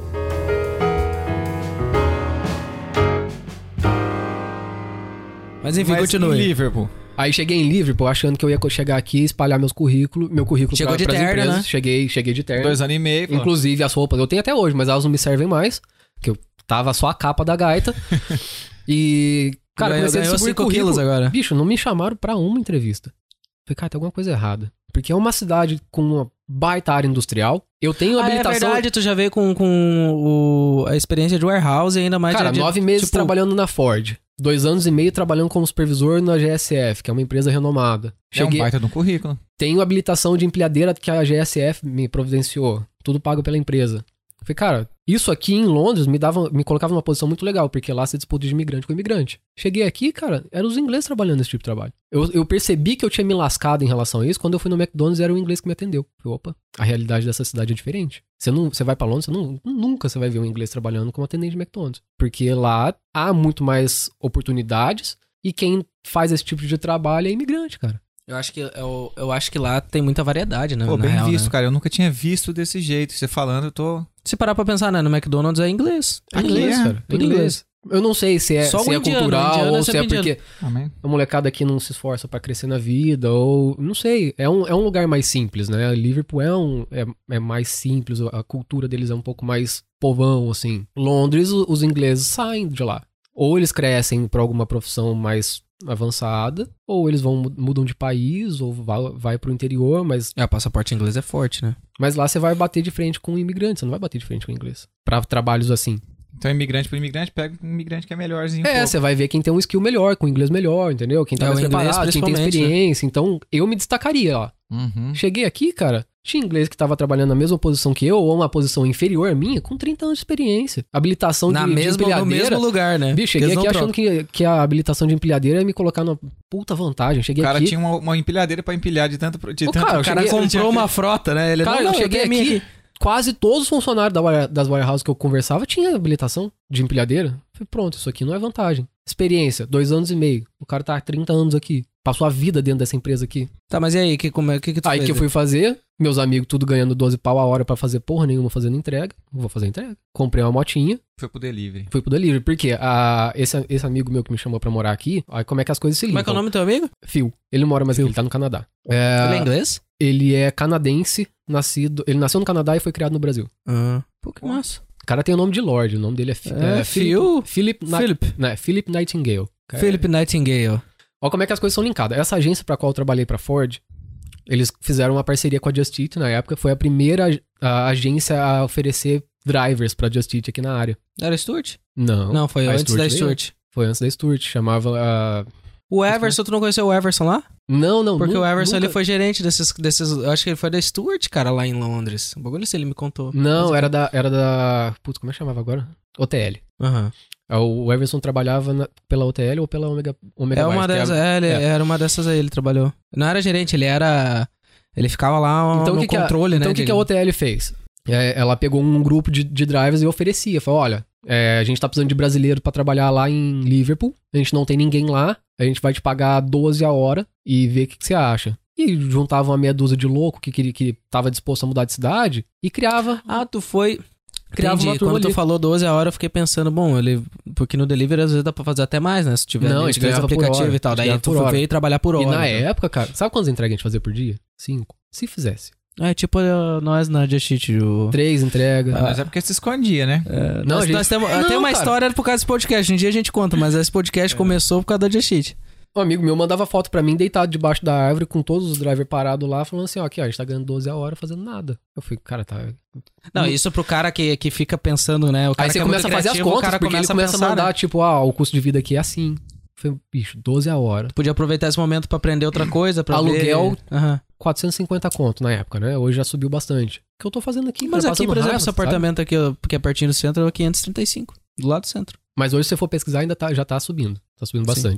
Aí eu falei, ah, vou pra lá, né? Eu já tava meio que de saco cheio, meu contrato da casa que eu morava já tava pra acabar, pedi as contas Tu do morava serviço. onde nessa época? Eu morava a 5 minutos do meu trabalho. Qual L aqui? Aqui, É, L4.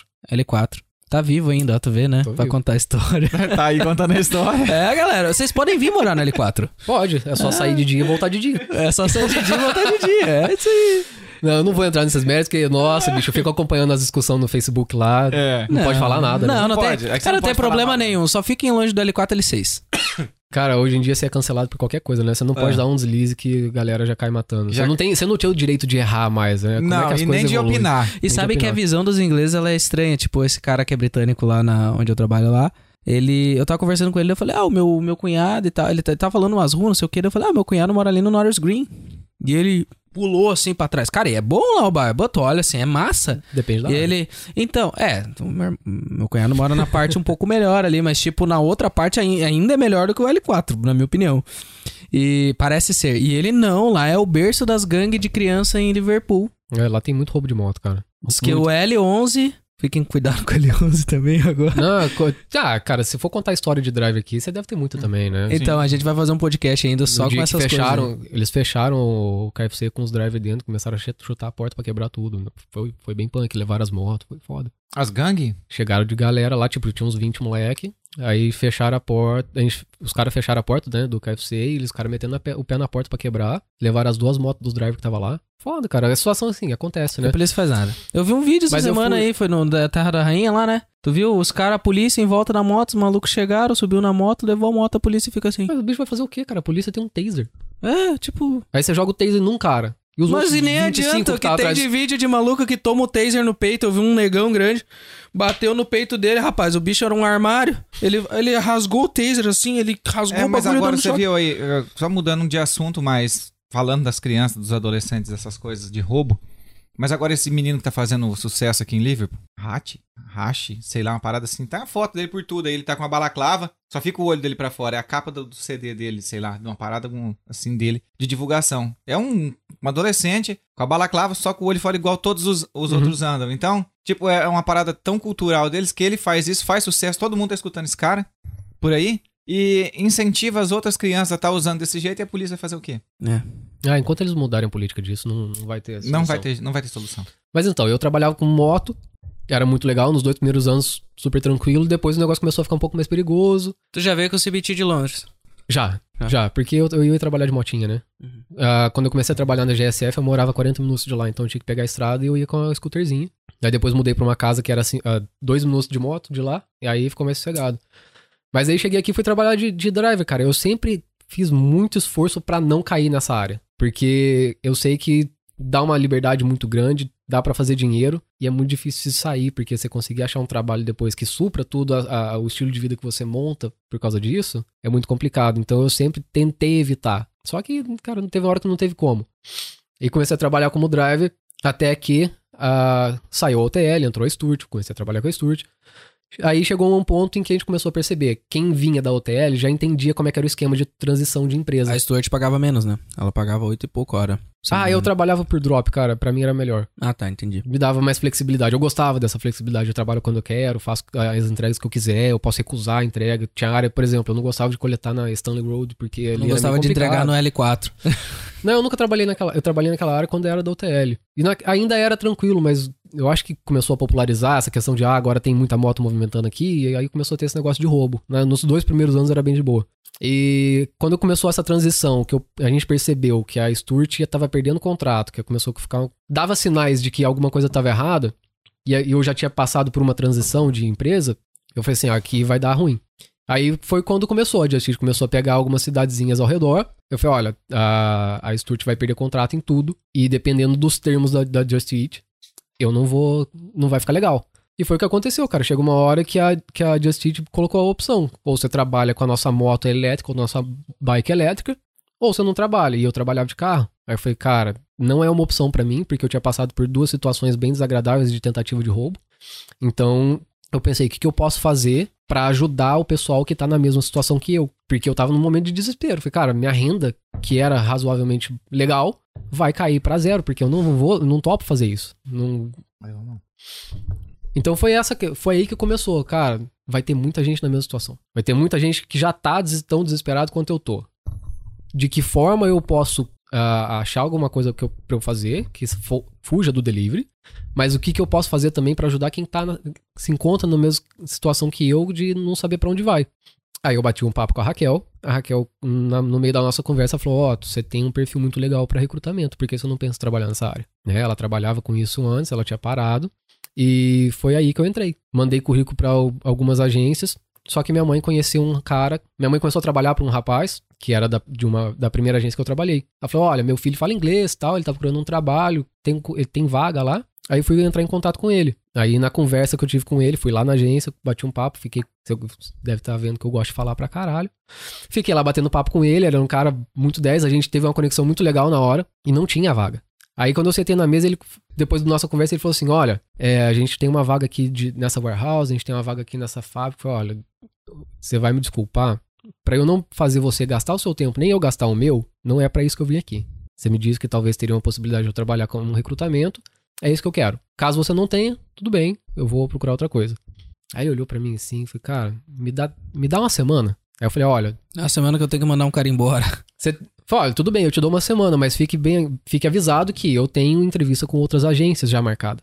Não, não, uma semana. Eu falei, tá bom, uma semana tá tranquilo. Cara, passou dois dias, ele me ligou. Eu falei, você pode começar na terça? Porra, daí você conseguiu o trampo. Ele não tinha vaga. A agência não suportava a vaga. Só que ele viu em mim alguma coisa que condizia com aquilo que ele queria. Porque ele era o gerente operacional daquela, daquela agência na época. E a minha visão pra negócio, e eu já cheguei lá com os dois pés no peito dele. Falei, olha, o maior problema das agências que a gente tem hoje, no meu ponto de vista como trabalhador, é essa, essa, essa e essa. Eu falei, olha, vocês tratam as pessoas como números. Enquanto você me tratar como número, eu não vou te respeitar. Enquanto você me tratar como número, eu não vou priorizar o trabalho quando eu tiver qualquer outra coisa pra fazer ou qualquer outra empresa venha me oferecer um trabalho. Então, passa a tratar as pessoas como pessoas e entendam que todo mundo tem dificuldades e que às vezes as coisas acontecem e não tem como a gente prevenir, que as coisas começam a melhorar. Eu sou muito voltado pra relacionamento interpessoal. Uhum. Então eu fui lá e, cara, meti o pau no, tra- no trabalho dele. Falei tudo que eu, que eu pensava sobre agências, de todos os erros que as agências cometiam, por exemplo, do meu ponto de vista, né? Porque eu era trabalhador de, de chão de fábrica também, cara. E ele ficava, ele ficava assim, né? Ele ficou meio impressionado, de, tipo, o que esse maluco vem fazer entrevista aqui e tá criticando o que a gente faz, né? E eu acho que ele gostou disso. Porque, de fato, ia tirar eles daquele platô de, de método de trabalho que eles vêm fazendo há anos e talvez ia inovar para alguma coisa ou possibilidade de, de alcançar um público diferente. E aí ele me deu essa vaga. Aí foi eu que entrei no recrutamento, cara. Ele vai ver que ele viu e falou assim: esse cara consegue deixar a gente na fila de espera pra trabalhar. A gente fica com contato da galera, que uma pinta uma oportunidade, já liga, tipo, a empresa manda hoje, eu preciso de três, o cara já tem três na agulha. Pá! Então, assim, era lá. uma agência pequena, eles não tinham presença ah, em mídia social nenhuma. Então, fui lá, criei uma página no Facebook, estruturei tudo, comecei a fazer postagem, comecei a criar as imagens para divulgação. Porque o deles era no- muito no, no- O operacional deles era muito batidão, sabe? Telefone, telefone, telefone, telefone, e ninguém sabia quem era a agência, cara. Aí eu comecei a fazer esse trabalho com eles. Só que aí veio uma- um grupo maior, que era a, a empresa que cuidava da parte de pagamento, decidiu criar uma estrutura maior para pro payroll virar uma agência também. Aí eles compraram a agência que eu tava trabalhando. A forma como foi reestruturada lá não me agradou muito. Esse cara que me contratou saiu dessa agência para ir para outra. Eu falei, putz, o cara com quem eu me dava muito bem aqui, que tinha a mesma visão de negócio que eu, saiu.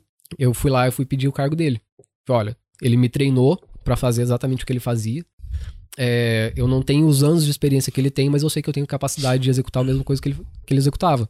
Ah, beleza, vou conversar com o dono. Passou beleza, algum... senta lá, Jéssica. Passou alguns dias, o cara chegou em mim e falou assim: olha, aquele negócio que você me pediu lá, eu fiz uma proposta toda certinha, de valores e tal, o que, que eu ia trabalhar, o que, que eu ia fazer, a mais do que ele já fazia, porque eu cobria uma área que ele não cobria, além do trabalho dele. Falei, olha, tá 99% garantido que você vai conseguir o que você pediu. Tranquilo. Isso tá é show. massa aqui, né, cara? A liberdade que a gente tem de. Claro, tu, tu já tinha. Só tu tinha experiência e tal, né? né não, mas é massa, tipo assim, que tu pode fazer uma proposta porque é contrato. Tu pode ir lá falar pro cara, olha, é o seguinte, eu faço isso aqui pra cara, ti chegou, troca de tal coisa. Chegou, uma, chegou um momento em que, assim, eu comecei a perceber que você não pode ter medo nem receio de colocar a tua vontade para fora ali, sabe? O máximo que você vai receber ali é um não. Se você receber um não e você tá ok com isso, continua fazendo teu trampo. Não tá confortável? Vai achar outra coisa, cara. É, sabe? Tu, tu, não tem nada, tu tem a possibilidade de ter alguma coisa. É, o fato do meu trabalho como supervisor ter me feito colocar, me, me, colocado em contato com diretores de empresas grandes, e eu tinha que fazer relatório, entrar e ligar, cara, acabei virando amigo do diretor, super gente boa. Isso me deu uh, essa noção de que os caras não são inatingíveis, né? É saber conversar, é ser uma pessoa que dá resultado para a empresa dele, você vai ter moral com ele. Então foi isso que eu fiz. Só que aconteceu, chegou, passou mais alguns dias, eles já pediram que eu começasse a executar o trabalho que eu tinha feito da proposta, só que eu não tinha um contrato assinado com o valor que eu tinha pedido. E mais alguns dias se passaram, chegou um cara que já trabalhava lá antes para pegar o cargo que eu tinha pedido. Foi, então vocês querem que eu faça o trabalho, mas não querem me pagar. Aí eu fiquei meio assim e tal, aí surgiu a oportunidade de eu mudar de agência e fui. Aí tô na agência que eu tô hoje. Quanto tempo você tá nessa agência agora? Eu entrei lá em outubro. Do ano passado, então. É recente. É recente. É recente. Não, se for ver, eu comecei a trabalhar com recrutamento em junho do ano passado. Em junho? Em junho. É, porque se ele entrou, se ele tava na Just cara, quando é que a Just virou? Foi no início do ano passado. É, aí veio não, pandemia. Eu tava, eu tava pensando nisso daí, mas, poxa, eu falei, não, pô. É pouco mundo... tempo, mas se, se você for ver. Uh, cara, eu entrei para trabalhar com recrutamento. É, como mas... é a comunidade brasileira, a notícia espalha muito rápido, cara. Porque Mas é parece forma... que eu conheço o Otto há muito tempo já, você tá entendendo? De, dessas Mas é a forma de, de trabalhar. Eu vim, eu vim com uma proposta diferente. É sabe? que não tem. O, o Otto ele publica tanto nos grupos que o meu celular ele me manda notificação quando o Otto publica. Os outros publicam. nada. Não, sério. Eu, daí aparece assim: Otto publicou no grupo Português e Liverpool, Brasileiros e Portugueses e Liverpool, Brasileiros e Liverpool, não sei o que, Liverpool. Tipo assim, todos os grupos que eu tô. Tá Eco, lá, Liverpool. É, tudo lá. Liverpool, Eco. Não, Deus do Tô brincando. Mas é muito a forma como você. É, é o approach diferente, né? Todo mundo vai. Eu, eu sempre fujo do padrão, cara. E o padrão de recrutamento é um. É meio robótico. E eu não gosto, eu gosto de, de, de relacionamento. Eu já, te, já teve recrutador que eu já falei mil vezes. Cara, eu não trabalho em tal lugar. Eu não trabalho em tal horário. Eu, eu, trabalhei algumas vezes na madrugada, eu não trabalho mais porque eu, eu fico realmente muito mal uh, se eu não durmo à noite, cara. E tentei, fiquei mais de semana, não dá para mim. E eles me ligam, me ligavam, agora não liga mais porque eu pedi pra não me ligar mais. Uhum. pra me oferecer vaga de madrugada. É, me cara, oferecer então... vaga no lugar que eu disse, cara, eu não quero trabalhar lá. Mas o que que acontece quando você atende, é você começa a entender qual é a necessidade da pessoa e começa a tratar ela como um individual. A pessoa vai ser fiel a, tu, a você, entendeu? A, eu, a pessoa tem problema, eu vou lá, faço o máximo que eu posso para ajudar. A pessoa. Eu, primeira, cara, quando eu tinha. Quando eu trabalhava na outra agência, ainda tinha até uma mensagem meio que padrão que eu deixava no meu celular. Sempre que alguém me mandava um, um oi, por exemplo, pela primeira vez, eu mandava lá, falei, olha, obrigado por entrar em contato. Antes que eu possa te mandar as vagas que eu tenho disponível, por favor, me, me fala disponibilidade, como que você quer trabalhar. Tipo, tu já trabalha... pegava um, fi Cara, um, um eu, filtro. Eu fazia um, uma lista de coisas ali para eu entender o que, que a pessoa tava procurando. Porque não é porque ela tá sem trabalho que ela vai aceitar qualquer coisa, cara. Eu não aceitava. Uhum. Entendeu? Então, conhecer um pouco das pessoas, lembrar por nome, saber, sabe, conhece mais, se conecta com a pessoa, trata com educação, né? Seja profissional, mas também não seja esse cara que é um carrasco de tipo, ah, eu sou teu chefe e eu não vou ser amigável com você porque você tem que me respeitar. Não é, eu acho que respeito você não ganha dessa forma. Você, você ganha respeito tratando a pessoa com dignidade, né? Tá todo mundo ali correndo atrás do seu, cara. Eu passei, eu passei por isso. Até e... pro pessoal entender, né? Uh, tipo, tu comentou agora sobre ser chefe. A agência que o Otto trabalha, eu acho que todas são assim, né? Tem um contrato com a agência. Tipo, a agência, ela empresta o funcionário para trabalhar Sim. num determinado lugar, mas Sim. tipo, o teu contrato é a agência. A agência que é a tua chefe, entre aspas, uhum. né? Então tem recrutador que acha que Tem, cara, porque não assim, acaba... dedos. Eu não gosto de causar discórdia, Não, mas não fala o falando- nome de dois ou três pra gente, por favor. Não tô falando nem dentro da agência que eu trabalho hoje. Eu acho que o time que a gente tem lá é muito legal, tá? A gente Sim. conseguiu, a gente conseguiu padronizar mais ou menos um- uma forma de trabalho muito interessante, e muito é, humanizado. Uhum. Isso faz um pouco de diferença. A, a agência que eu trabalho tem um nome legal no mercado já de muitos anos. É, Foi a primeira que eu conheci aqui. Porque lá, há anos atrás, teve um brasileiro que hoje é o meu gerente, que começou a fazer um trabalho muito legal com a comunidade brasileira. Tem outro brasileiro lá. A gente tá. É o meu gerente é brasileiro e tem mais duas pessoas além de mim. Então somos em que quatro. Massa, mano. Cara, isso eu acho massa porque, cara, brasileiro trabalha muito. Trabalho. E, e a gente, no Brasil, né, tem essa Eu coisa de ser é mais brasileiro, humanizado, né? Mano. É, eu acho legal assim, a representatividade que você tem dentro É, de uma ué. agência, sabe? Porque um brasileiro, se ele- o que acontecia muito, que eu percebia das outras pessoas, elas se sentissem amparo, caso acontecesse alguma coisa. Ah, É justamente isso, porque no Brasil a gente tem esse tratamento diferente que eles têm Sim, aqui. É sim. que eles são brutos, Sim. né? Não que, ah, tudo bem. É, A gente se adapta, mas tem gente que não, não consegue se adaptar com isso. E aí, no momento em que vocês trazem esse trabalho diferente, vocês buscam trabalhar diferente, vocês vão ah, conseguir trazer uma mão de obra muito boa que provavelmente não iria trabalhar com vocês por conta da maneira que é tratado. Mas falando É. nisso agora, só já tá- cortando esse assunto, como você tá falando, trazer essa mão de obra. Como que é o perfil da pessoa que vocês escolhem pra trabalhar, cara? Ou não tem dessa? Ah, eu quero trabalhar, coloca esse maluco lá. Bicho, depende muito da- do, do período que a gente tá. Se é final de ano, quem quer trabalhar tem trabalho. Ah, é? Cara, Natal. Eu conheço uma pessoa que tirou 700 pila numa semana, cara, trabalhando em fábrica. Ah, achei que ia fazer. Por- por Porque assim, ó, a gente fecha o contrato com uma empresa grande de, de, de entrega, por exemplo. Não vou colocar nomes de empresas aqui, porque por questão contratual, a gente não sabe como é que vai ser as coisas. Mas, por exemplo, uma empresa grande que eu, que eu tomei conta, que faz entrega. De marmita. Não, não, não, de- de- entregas. de parcela. Entregas, não vamos Ah, falar nomes. tá. Entrega de Ah, parcela. achei que era Depois a de gente marmita. né? Ah, então, do dia pra noite, começou o peak time deles. Cara, a gente precisa de 150 pessoas aqui. se O Otto me vira. ofereceu essa vaga, eu quase fui. Mas daí eu tava na DHL ainda. Caramba. A gente precisa pra amanhã. A empresa O- manda isso? É, tipo, ah, ah, beleza, fechamos o contrato, vai entrar no, no período de pico, a gente vai precisar de 150 funcionários, dividido nos shifts, né? Em dois dias, tá, Otto? E assim, 150 em quanto dois antes, melhor, porque quanto mais pessoas trabalhando por mais Tipo tempo, aquele negócio- maior o lucro da agência. Então a gente Quando tem- você morrer, você dorme. Vai atrás desse povo. Cara, final de ano, eu não tive Natal, eu não tive virada de ano, eu tava trabalhando. Não, não sim, eu não tava na agência trabalhando, mas assim, eu tava constantemente atendendo e respondendo pessoas, porque é no momento que todo mundo tá trabalhando muitas horas. Meu Deus. Então, daí nessa época, então não tem, tipo, selecionar, olha, olha o Ramon, sei Cara, lá, esse cara aí, é, deixa quem, eu olhar aqui. é quem quer Ixi. trabalhar, é quem tá disposto, é quem aceita o shift, é quem ace- aceita as condições. Se deu problema, aí é outros 500. Aí a gente vai fazer toda a parte de. Ou primeiro a gente vai e bate um papo com a pessoa, se ela não melhora, ou se con- acontece alguma coisa mais grave, aí é cortado. Tá, vamos um exemplo. Ah, você contrata pra minha empresa, a Uhum. minha empresa lá, João Koenig. Eu Até, até deixa lá- claro primeiro, pra que tipo de empresa que tu contrata? A agência que eu trabalho hoje, ela é focada na área industrial. Então a gente trabalha com fábricas e warehouse, Beleza. basicamente. Basicamente, se a pessoa estiver procurando um trampo pra fábrica ou warehouse, tem que falar com o outro. Isso. Tá? Que ele tem vaga lá. Aí, então, por exemplo, você vai, eu vou contratar pra minha empresa, João Koenig. Aí eu te mando lá, ó, eu preciso de 15 funcionários. Ah, você tem uma semana, só que assim. Eles te passam o que, que não, tem que eles fazer não, na eles empresa. não dão. Eles não dão. é, eles não dão data. Não dão data. Eles não falam assim, ah, eu, Eu preciso, preciso de de 15, 15. em uma semana. Eu preciso de 15 e ver o que vocês podem fazer pra mim. Eu quero 15 É funcionários. tipo isso. Porque se eles falam assim, ah, eu quero em 15 em uma semana, cara, tem, tem trabalho que é- não dá. Mas e se eu falar assim, ó, ó, eu- eu quero 15 funcionários, eu preciso de 15 funcionários, todos eles têm que ser feito DBS, porque eu não contrato na minha empresa, eu não quero um ambiente que não seja, Uhum. vamos supor assim, que os Sim. funcionários não se sintam seguros. Uhum. É, preciso do DBS, esses funcionários não podem estar, sei lá, tem alguma coisa a ver receber um benefício do governo, alguma parada assim? Não. É, Não, quais são cara, as exigências, eu acho, assim, Tem, que, que assim, normalmente tem- eles Tem fazem? por baixo dos panos, porque assim, tem muito, muitas pessoas que querem trabalhar, é, que recebem benefício, mas elas po- podem trabalhar um, um X a quantidade de horas. Porque Hum, acima disso, elas começam a ganhar um pouco mais e o benefício começa a ser cortado. uhum. Então, nessa questão, quem trabalha na área de recrutamento sabe quando a pessoa tá nessa situação. Eles nunca falam que é por isso. Entendi. Tá. Aconteceu, por exemplo, de um, um casal de funcionário nosso que acabou recebendo o salário dos dois numa conta só. Bicho, eles ficaram furiosos. Furiosos. E a gente não tava entendendo por quê. Depois a gente foi sacar. Eles recebem benefício, eles só podem trabalhar X horas cada um. Uhum. Porque se recebe acima daquele valor, primeiro que eles vão pagar um táxi muito maior do que eles recebiam. Perde o benefício. E acaba perdendo parte do benefício. Entendi.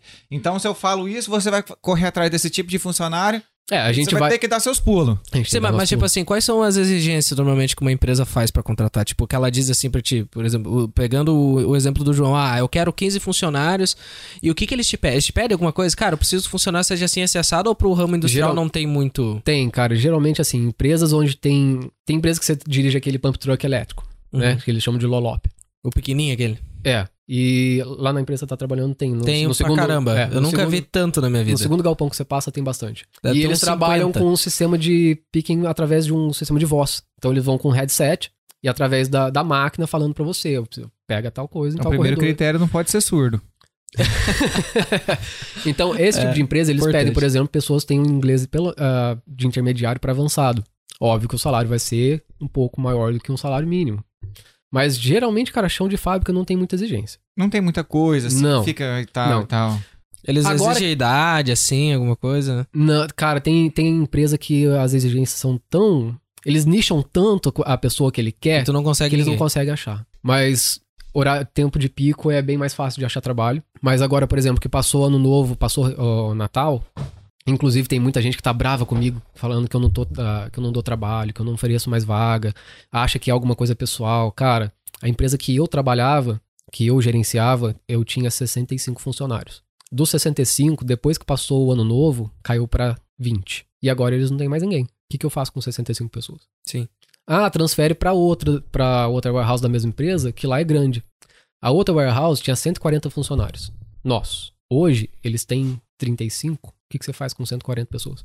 Entendeu? Sim. E cai nas nossas costas, porque eles acham que é pessoal. De 24 empresas que a gente tinha contratando no momento de pico, hoje a gente tava com duas. As duas exigindo pessoas que falam inglês. É, basicamente assim, tu quer escolher trabalho, vai pro momento de pique, em fim de ano, nesse tipo Faz de um trabalho. trabalho. bem feito.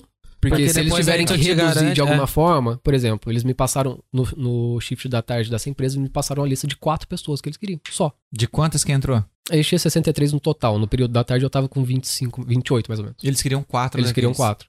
E acontece Aí eu muito pego essas quatro e mando pra empresa que para outra warehouse. do Dr. House. Mas Os é- outros 24, eles vêm me questionar, cara, por que, que você não me transferiu? Ah, eu ouvi falar de um gerente aqui de dentro que eles iam precisar de 40 funcionários lá. Só que eles esquecem que são cinco agências trabalhando, não, são só, não é só a nossa. E provavelmente E o gerente é os búlgaro. números. E aí, você falando nisso, búlgaro. surge aqui a minha, uma, uma dúvida de que é. Que eu já tinha comentado que eu ia fazer a pergunta, mas ó, entrou certinho a hora de perguntar ela, cara. Ah, você falando assim, a empresa selecionou quatro. Uhum. A empresa olha pra trás, porque aqui tem uma história que, que, tipo assim, você não é muito bem visto se você trabalha 30 dias num lugar, 15 em outro, do- um mês em outro. Ah, e enfim, você fica pulando muito de emprego. Porque aqui é uma ilha. Tudo tá, tudo tá, tá linkado, tudo tá, Tá. conectado. Eles sabem de tudo Uhum. né?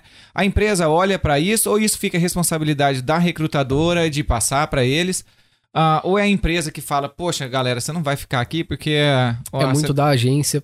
Por exemplo, eu tenho, tem duas empresas com a gente agora que eles querem pessoas responsáveis, que fiquem lá e que Entra na exigência da empresa. Eles se querem alguém que fique lá um ano, dois anos, pelo menos, sabe? Então a gente meio que olha pro histórico, se essa pessoa já trabalhou com a gente antes, a gente olha. Esse é um cara que pula de trabalho pra trabalho? É um cara que já me deu alguma dor de cabeça? É um cara que falta no trabalho e não avisa? Então essa pessoa a gente vai deixando de lado, cara, vai ser sempre a última opção. Então, Hum, eu sempre dou dica pro pessoal, cara, o o trajeto que eu fiz dentro de agência é muito que eu falo pro pessoal fazer também. Não seja um cara que enche o saco constantemente. A gente tá ali pra te auxiliar todo santo dia, mas é pra te auxiliar em questões que realmente precisam de auxílio.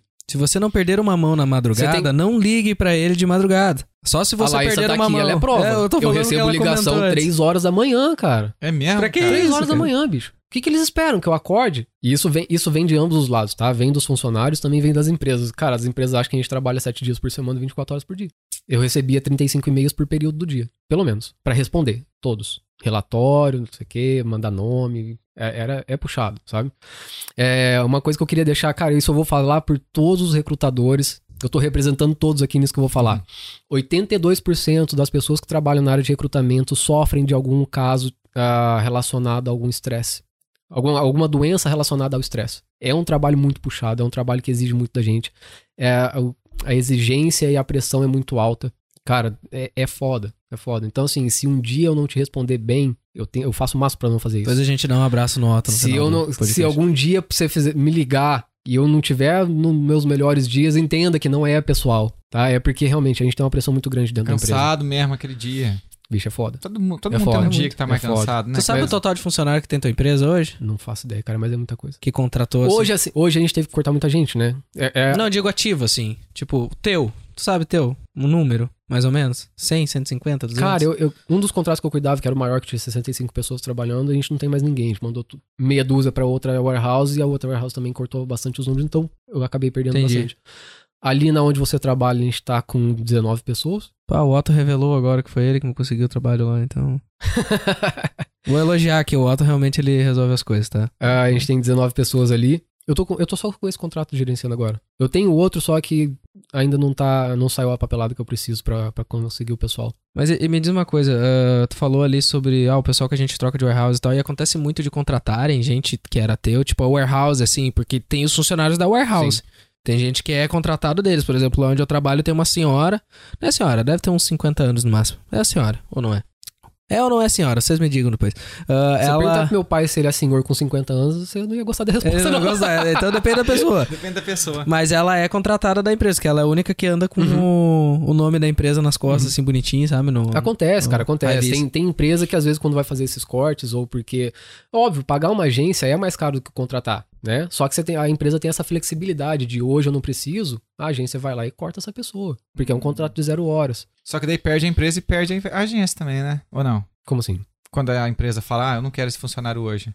A gente Ah. deixa de ganhar. Deixa Sim. de ganhar. Porque assim, a agência ela ganha acima, em cima da hora que a pessoa trabalha. Uhum. Então. E o povo acha que a agência ganha milhões em cima de cada um. Não é, cara. A gente não ganha o dobro do que você tá ganhando. Sim. A agência ganha duas, três libras por pessoa. Quando é três libras, cara, já é um charge rate bem alto. Eu já tive empresa que eu, que eu trabalhei que Mas esse é por hora ou por, Por é que hora. Por hora. por hora eu já trabalhei com vai e isso é não é a agência que define, é a empresa que fala, olha, pra agência a gente paga esse valor. E isso Uhum. aqui é o que você quer, o que você vai Quer, repassar. pega o contrato, não quer, vai passar pra outra agência. Basicamente é isso. E tu nega contrato não? Vocês negam assim, tipo, o cara vem, ah, eu, eu quero isso aqui, vocês Cara, na dizem, agência- cara, isso aqui eu não, não vou pegar. Eu não, na agência que eu trabalho hoje, ela é mais bem estruturada, é mais dividida os setores, então eu não tenho acesso à área de- de vendas, tá? Então eu não vou- Entendi. não sei te passar essa Eu informação. achei que tu... vai Agora, na agência que eu trabalhava antes, como era uma agência mais reduzida, a gente se comunicava bem mais.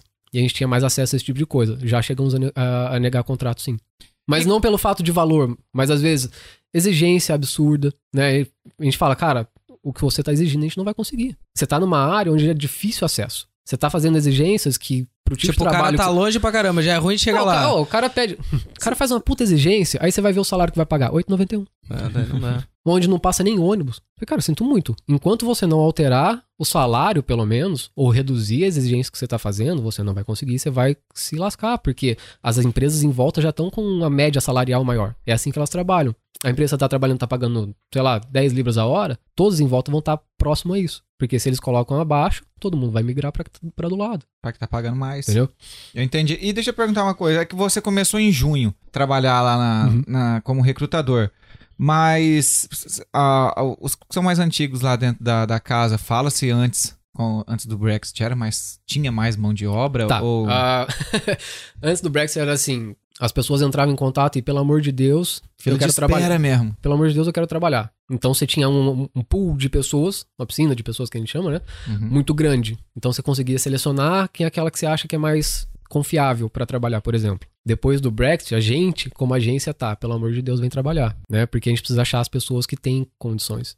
E as warehouse, tu acha que tu notou assim se elas aumentaram um pouco? Tipo, pô, deu Brexit, tá com dificuldade de conseguir funcionar, elas estão, por exemplo, Todas aumentando um o pouco. salário. Todo mundo, todo mundo aumentou o salário. Aumentou. Porque, porque ficou. Tem, tem pouca gente pra trabalhar, tem muita vaga pra ser preenchida. Uhum. E as pessoas estão escolhendo onde elas querem trabalhar. Antigamente não era assim. Era É. onde tinha vaga, eu vou trabalhar. Entendeu? Porque tinha muita Então, de gente. certa maneira, E quando a melhorou um gente pouco chegou- pra, pra, pra quem tá aqui, então. Quando a gente chegou em setembro Pra de trabalhar, né? 2020, que a gente chegou aqui na Inglaterra, a Jaqueline mandou mensagem pra, pra, pra uma warehouse. Uhum. Aqui é minha esposa, Jaqueline. É, meu amor, se você estiver me vendo, um beijo. Tô brincando. Ah, ela mandou mensagem, ela e o Gabi, que é primo dela, que mora junto com a gente. Mandaram mensagem. A gente tinha que fazer a quarentena de 14 dias. Eles não queriam nem que completasse a quarentena. Falou, vem, vem trabalhar, vem trabalhar, vem trabalhar. A gente não tinha insurance, não tinha nada, né? Eu tinha acabado de chegar, só tinha, só tinha aplicado mesmo. Tinha um e-mail de confirmação da aplicação. Uhum. E estão lá até hoje, cara. O cara que me contratou pra primeira agência, ele antes fez um trabalho dentro gigantesco. Ele sozinho colocou 450 pessoas lá dentro. O cara, o cara é uma máquina de trabalho. Mas assim, tem gente que ama, tem gente que odeia. Entendeu? Então é, é Eu, relativo. eu- eu cara. ia te fazer uma pergunta sobre isso. Daí tu- a gente entra de. Agora, Bom, tem, tem algumas dicas, assim, do, do pessoal que procura trabalho, que eu tava falando, né? Não enche muito o saco do, do, do- recrutador. do recrutador. Tem algumas dicas, assim, que fazem, auxiliam muito na, na consideração dessa pessoa para uma próxima vaga, por exemplo, se um contrato acabar, né? Ah, você falou de pessoas pulando de emprego para emprego. Cara, tem gente dentro, que, que é cadastrado com a gente que eles estavam... Toda agência tem a lista negra, tá? São pessoas que já deram Cai no problema, caderno da capa preta. Problemas sérios de tipo roubo dentro da empresa. Mas esse cara tu não levou pra dar uma, uma sova de pau em nenhum não, lugar. Não, né? não. Isso aí foi só. Só em Londres que acontece. É só- Aqui é só- ele é é. muito pequeno, É. o povo desco- descobre. Aqui, aqui o povo descobre, não dá certo. Mas é, existe a lista negra. Então, se é uma pessoa que deu algum problema muito sério, ela vai pra essa lista e ela nunca mais vai ser contratada pela agência. Mas assim, pula muito de emprego, a gente sabe que essa pessoa não é confiável. Mas é um- tipo assim, não se é um tá cliente- busy, o cara ele vai trabalhar, tu até chama, entendeu? Chama, Agora, chama. tipo, um cara que roubou, coisa assim. Mas assim, eu Aí tive, já eu é tive, foda, né? eu tive alguns funcionários que lá dentro da agência eles estavam muito mal falados. Quando você falava do nome da pessoa, todo mundo já Todo torcia o mundo já sabia o que, que era. Todo mundo torcia Hum. o nariz, todo mundo falava, pelo amor de Deus, não faz isso, você vai se lascar com esses dois. Tipo, tu, que tu chegou lá e tu, pá, vou, olha esse. tu falava no cara, tu não conhecia o cara. Mas Não. o pessoal sabia do histórico. Tem vários. Não são, não são, só, não são só dois, que eu tô, fal- falei agora dois, mas tem vários É, desses. e que o povo também que tá ouvindo não pensa que tá falando só de brasileiro aqui, gente. ele Não, trabalha não, numa de agência, Deus. ele não recruta só brasileiros, viu? Tem uma menina que te ajuda lá que ela é búlgara, né? Aquela que, que foi fazer o induction. Menina que foi me ajudar, que é búlgara. É aquela que tava te ajudando lá, lá da agência também? Não, Mas ela é da onde? que foi me ajudar. Pra ajudar ele aonde, mano? O que que tu fumou antes do podcast? Não, Não, tô tentando. Cara, é muita gente. Por exemplo, ah, lá na Falcon onde você tá, só em 10 dias eu fiz 27 treinamentos. Então, tipo, Nossa, é longe lá. pa- E passa você não é faz o treinamento da galera também ainda? Faço, faço. É, tem que mostrar É fato, parte, cara. é parte do Explicar trabalho, que né? que O fazer. parte do recrutador é Então o fazer. recrutador não é só pegar, ah, como é teu nome? Ah, Ramão da Silva. Beleza, Ramon, você vai trabalhar em tal lugar. Estamos aqui, assina esse papel. Vai lá. Não, não. Você faz, você faz desde Começa a parte amanhã. de. Você faz.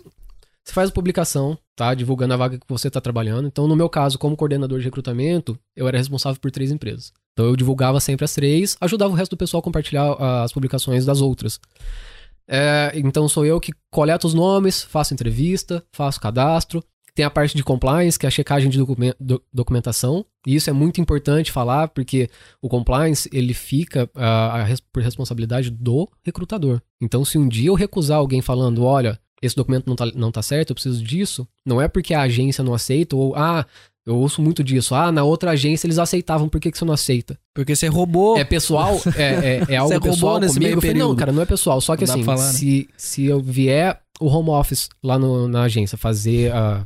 Como é que ele chama? Uma checagem, sei lá. Uma checagem, vistoria, é, tem um nome específico para isso. Auditoria? Auditoria. Se eles forem fazer auditoria e pegar lá um funcionário que tá com um documento irregular de alguma forma, quando a gente faz o upload no nosso sistema, tem lá, eu, eu monto um PDF escrito, documentos checados por Otto Maran no dia tal. Eles vão saber que fui eu. Se tá faltando alguma coisa, e se eles tiverem que dar alguma multa, a multa não vai pra agência, vai pra Otto mim. Maran ou Otávio? Vai direto Ó. pra você. Vai direto pra mim. Ah, foda. Se eu coloco alguém sem documento, é 20 mil na minha cabeça. Ui. Cacete, mano. Entendeu? Então a responsabilidade de um recrutador é muito alta. E além da responsabilidade de recrutar, você ainda tem que treinar o cara. Sim, aí depois que a gente faz toda a parte de recrutamento, a gente agenda o treinamento pra pessoa, a gente vai lá, faz todo o treinamento com ela, mostrando questão de health and safety, né, de, de segurança, onde fica o Fire Assembly Point, como é que, onde são as saídas de emergência, a gente fala... O treinamento do trabalho geralmente é deixado pra empresa mesmo fazer, mas toda a parte de apresentação da empresa e, e trein- eh, treinamento básico, né, É o que tem que ser recrutador usado, que- é o recrutador que faz. E aí, só pra galera que talvez pense assim, ah, mas uma vez eu fui falar com o Otto lá e demorou quase 15 dias pra mim começar a trabalhar. É que não faz treinamento pra uma pessoa só, precisa esperar Cara, vir depende. uma galera. Depende. Ah, se é um local que é muito afastado, a gente tenta juntar uma, uma turma pra fazer, de 5, 6 pessoas. Uhum. Mas lá na, na, na onde o Ramon tá trabalhando, por exemplo, cara, direto, eu bati lá com uma pessoa só. Uma pessoa só. É, a gente Mas precisa preencher as vagas. o cara né, trabalhar. Sim. Ah, tá meio devagar, eu não tô conseguindo o pessoal aqui. Não faz sentido eu ficar uma semana esperando pra juntar. Segurando um funcionário. Segurando Porque funcionário. vai que ele consegue um outro também. É, mas é a questão assim, a gente ganha por, hora trabalhada do funcionário. Sim. Então, se eu tenho três pessoas ou duas pessoas aqui e o certo seria a gente levar um grupo de sete, mas eu não tô conseguindo sete, cara, a gente tá perdendo dinheiro. Sim. né? E na minha posição dentro da agência, eu sou também remunerado. Cobrado. Cobrado e eu também sou remunerado pela, pela por- eu tenho uma porcentagem em cima das agências da- das empresas que eu trabalho. Tu Uhum. tem meta de contratação lá? Não. Não, nada. Não, assim, não explícito, né? Mas com certeza eles têm uma métrica. Sim. Não adianta eu ter uma empresa e eu não Você consigo. ficar três meses, você lá, todo bonitão. No Não, caso, o no que caso, o que, aconteceu, que por eles fazem? Eles fazem uma métrica em relação à quantidade de vagas que tem e a quantidade de gente que tu conseguiu contratar. Mais ou menos isso que eles fazem. É, aí Porque entra, não adianta não ter aí entra também vaga. questão de retenção de, de, de funcionário, entendeu? Porque eh, não adianta eu colocar 60 pessoas hoje amanhã aparecer só 5. É isso que eu ia te perguntar se tem muita desistência no meio Tem. desse. É, Tem. tem uma pergunta que a gente Tem, mas assim, é porque as pessoas às vezes não se identificam com o trabalho, ou acham muito longe, ou, cara, tem, tem N motivos, sabe? É, o- teve um cara que foi trabalhar lá, por exemplo, e falou assim: ah, pra mim esse trabalho aqui é muito, muito entediante, cara. Eu gosto de um negócio mais, mais agitado. E ele foi trabalhar num lugar que o trabalho era muito mais pesado e pra ele tá ok, entendeu? Vai entender, né? É Ela- o perfil, cara. Eu falo assim, ah, tem gente que fala muito de trabalho pesado, né? Uhum. O Bicho, que, que é, o que é pesado? A pergunta. o que, né? que é pesado pra você? Exato. O que, que é pesado? Cara, eu carregava as portas de carro. Que nem lá, você falou daquela van. warehouse antes ali, que a gente cortou o nome. né? O que, que é pesado, né? O Porque que uma que é? galera não, não Mas gosta. naquela warehouse, o que, que é pesado naquela warehouse é um corredor. Que é o... sim, bebida. Que é, o corredor que, de o- bebida. que é o que o... Tá no podcast do Amédio. O Amédio co- Mas o Amédio não trabalhou nela. O Amédio trabalhou numa outra, mas era. Mas é o de mesmo bebida. estilo, né? Mas aí você vê a Jaqueline, minha esposa, trabalhar. A Jaqueline pesa 55 quilos. Uhum. Pesa menos do que um fardo do... É, é um saco de cimento, mano. Você você bota fé? E bate a meta todo dia. Dá pra entender? Mas é óbvio, é a pessoa que tá fazendo a seleção de quem vai fazer qual coisa Pega as ali, moral também. Ele pega os caras mais fortes, pra, os caras que tem mais robustos pra ir pra corredor onde tem mais peso. Uhum. Não adianta você colocar uma menina de 55 quilos pra fazer um, um- Pra carregar bebida o dia todo, uma semana. Entendeu? Aí vai da, de- da pessoa que tá naquele corredor o dia todo, chegar no cara e falar, ó, cara, tem como você dar uma rotacionada aqui porque eu já tô meio cansado. E eles fazem isso. O problema Sim, é mas que o lá pessoal onde não eu fala trabalho inglês, também, cara. se tu pedir a cada hora uma regra, cada hora ou a cada duas horas lá a regra, é que tu tem que mudar de posição. Mas assim, tu muda Mas se sabe por que, que o quer, pessoal não... entendeu? Mas eu vejo que muita pessoa reclama porque eles não têm inglês pra falar isso. Hum. Nem isso. Então. Nem o básico. Inclusive, quem tem problema com inglês... Eu, eu fico cantando a bola toda hora, cara. Me segue no Instagram. Você Eu vai tenho... dar dica de inglês também? Cara, faz. Não. Já Ah, não? aproveita esse momento, cara. Dá, assim, tem, tem uma pergunta aqui que a gente deixou. O que, que é importante pra um funcionário aqui no UK ser. Cara, bota tudo pra fora aí pra gente. o que, que Dá é o- importante pra um funcionário que começou hoje no warehouse, pra ele, sei lá, ser um team manager? Sei lá, o cara lá. crescer. Que, fala aí pra gente, cara, porque tem, tem um monte de. Pra ele sair do pique. tem vamos pegar todas as dicas que a gente tá dando aqui no podcast, porque às vezes as pessoas não estão se ligando. Sim. E, e- e- cara, joga agora pra. Cara, presta pessoal- atenção nisso aqui.